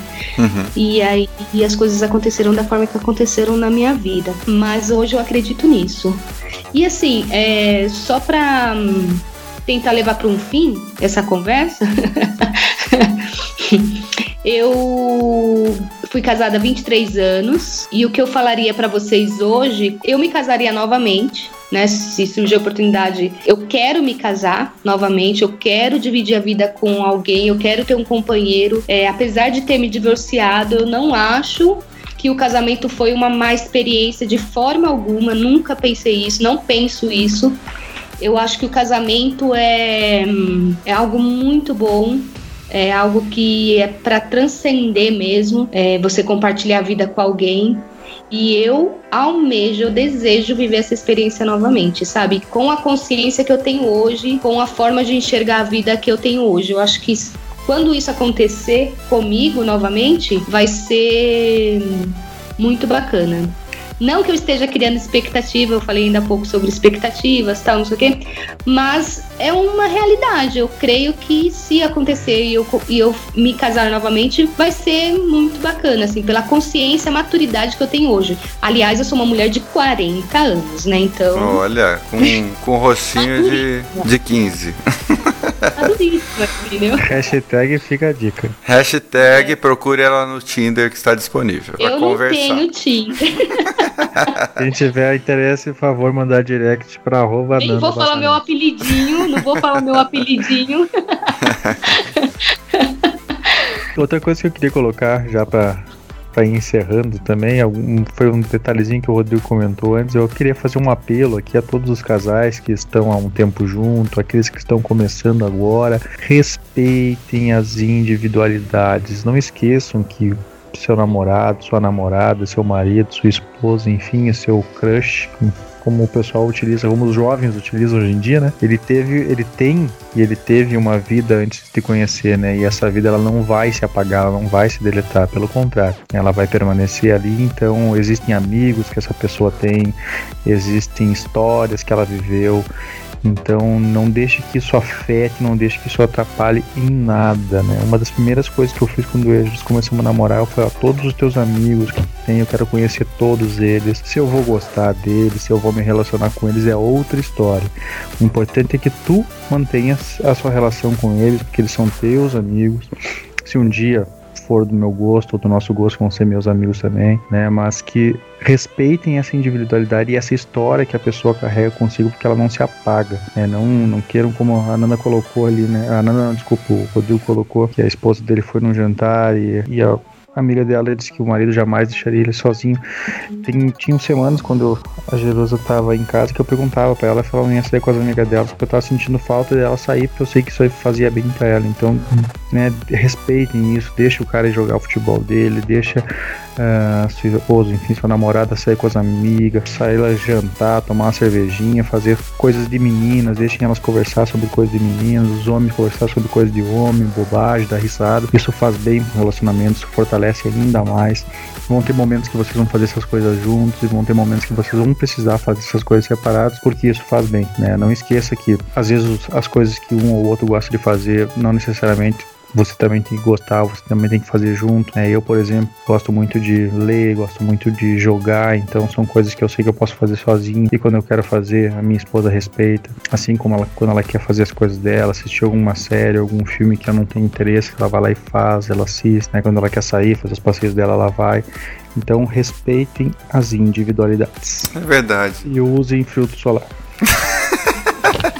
Ah, como é triste, o, o Ezequiel, quando você vê casamentos em guerra por causa desse desrespeito que você está falando. Como é triste ver que o futebol é, pode se tornar motivo de divórcio ou de guerra dentro de casa, ou a saída com as amigas pode se tornar um motivo de guerra dentro de casa. E a dica que eu dou é o seguinte para pessoas extremamente ciumentas, extremamente inseguras e incapazes de confiar no outro. Não case. Quem procura acha. Não, é, e não case. casa não. Casa não. Se você, não se você é extremamente inseguro, não consegue confiar no outro, é ciumento ao extremo, não case procure um psicólogo, faça, terapia, é, se melhore como ser humano, se humanize pelo amor de Deus e depois você volta. Primeiro, né? Exatamente, se encontra. E depois você pensa em qualquer outra coisa, porque dividir a vida com um ser humano assim é um inferno, tanto para quem está vivendo com ele, quanto para ele mesmo nas coisas com as quais ele terá que conviver dentro do casamento. Então, se você fala assim, ah, mas eu já tô casado e eu sou extremamente ciumento, então fala pro seu marido ou para sua esposa, olha, a gente já tá casado mas eu tenho uma porção de coisas que eu preciso resolver. Não é problema seu, não é coisa relacionada a você no sentido de que você plantou isso em mim, etc. Tal. Eu tenho que resolver comigo mesmo. Então vamos fazer o seguinte: vamos, se você puder, vamos, vamos, vamos investir numa terapia, etc, etc. Vamos melhorar essas coisas. Vamos tentar salvar o casamento, porque ó, é literalmente tem que salvar um casamento desse. E eu não quero colocar minhoca na cabeça dos, das mulheres e nem dos homens, mas a minha experiência como conselheiro de casais, etc e tal, mostrou-se um pouco preocupante em relação a pessoas extremamente ciumentas. Em que sentido eu estou uhum. dizendo? A maior parte das pessoas que eu atendi, que eram verdadeiras policiais para os seus maridos ou para suas esposas, eram pessoas que, é, no fundo, no fundo, viviam também uma vida dupla.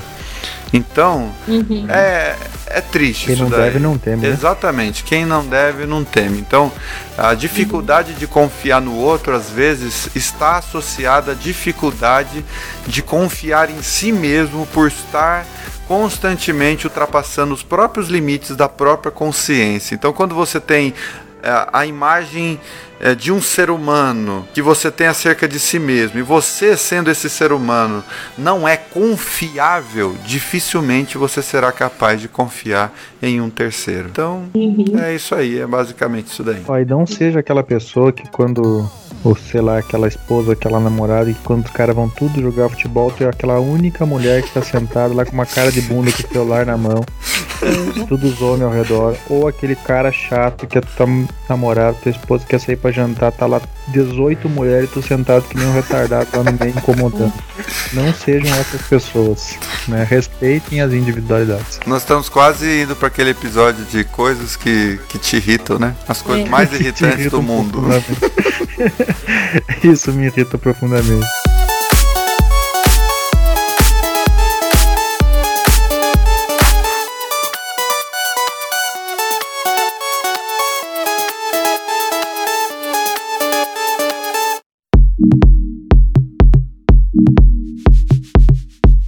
Beleza, gente. É isso aí. Bom, Chegamos ao fim? É, eu acho que sim. Eu acho que para um primeiro bate-papo sobre casamento, eu acho que a gente é, deu, deu, um panorama geral, né? Eu acho que dá para, obviamente, se aprofundar em alguns temas dos temas que a gente falou, mas isso fica para uma outra oportunidade. Então, pra galera aí, segue a gente nas redes sociais, arroba Caminhante Aprendiz, arroba Nanda Bassanese, com um Z no final, arroba Ezequiel Covati, com dois T's, né? Dois T's. Com dois T's. E o arroba Silva Eudes Gomes, que não está aqui, mas a gente faz menção porque é um integrante do iCast, a gente já está sentindo bastante saudade e desejando que ele esteja bem melhor, que ele se recupere dessa gripe, virose, desse mal-estar. É isso é, aí. A gente sempre explica né, o que, que acontece com os iCasters quando eles não podem comparecer. Ele estava né, com um probleminha, estava com o bumbum assado, então uhum. né, ele não conseguia sentar.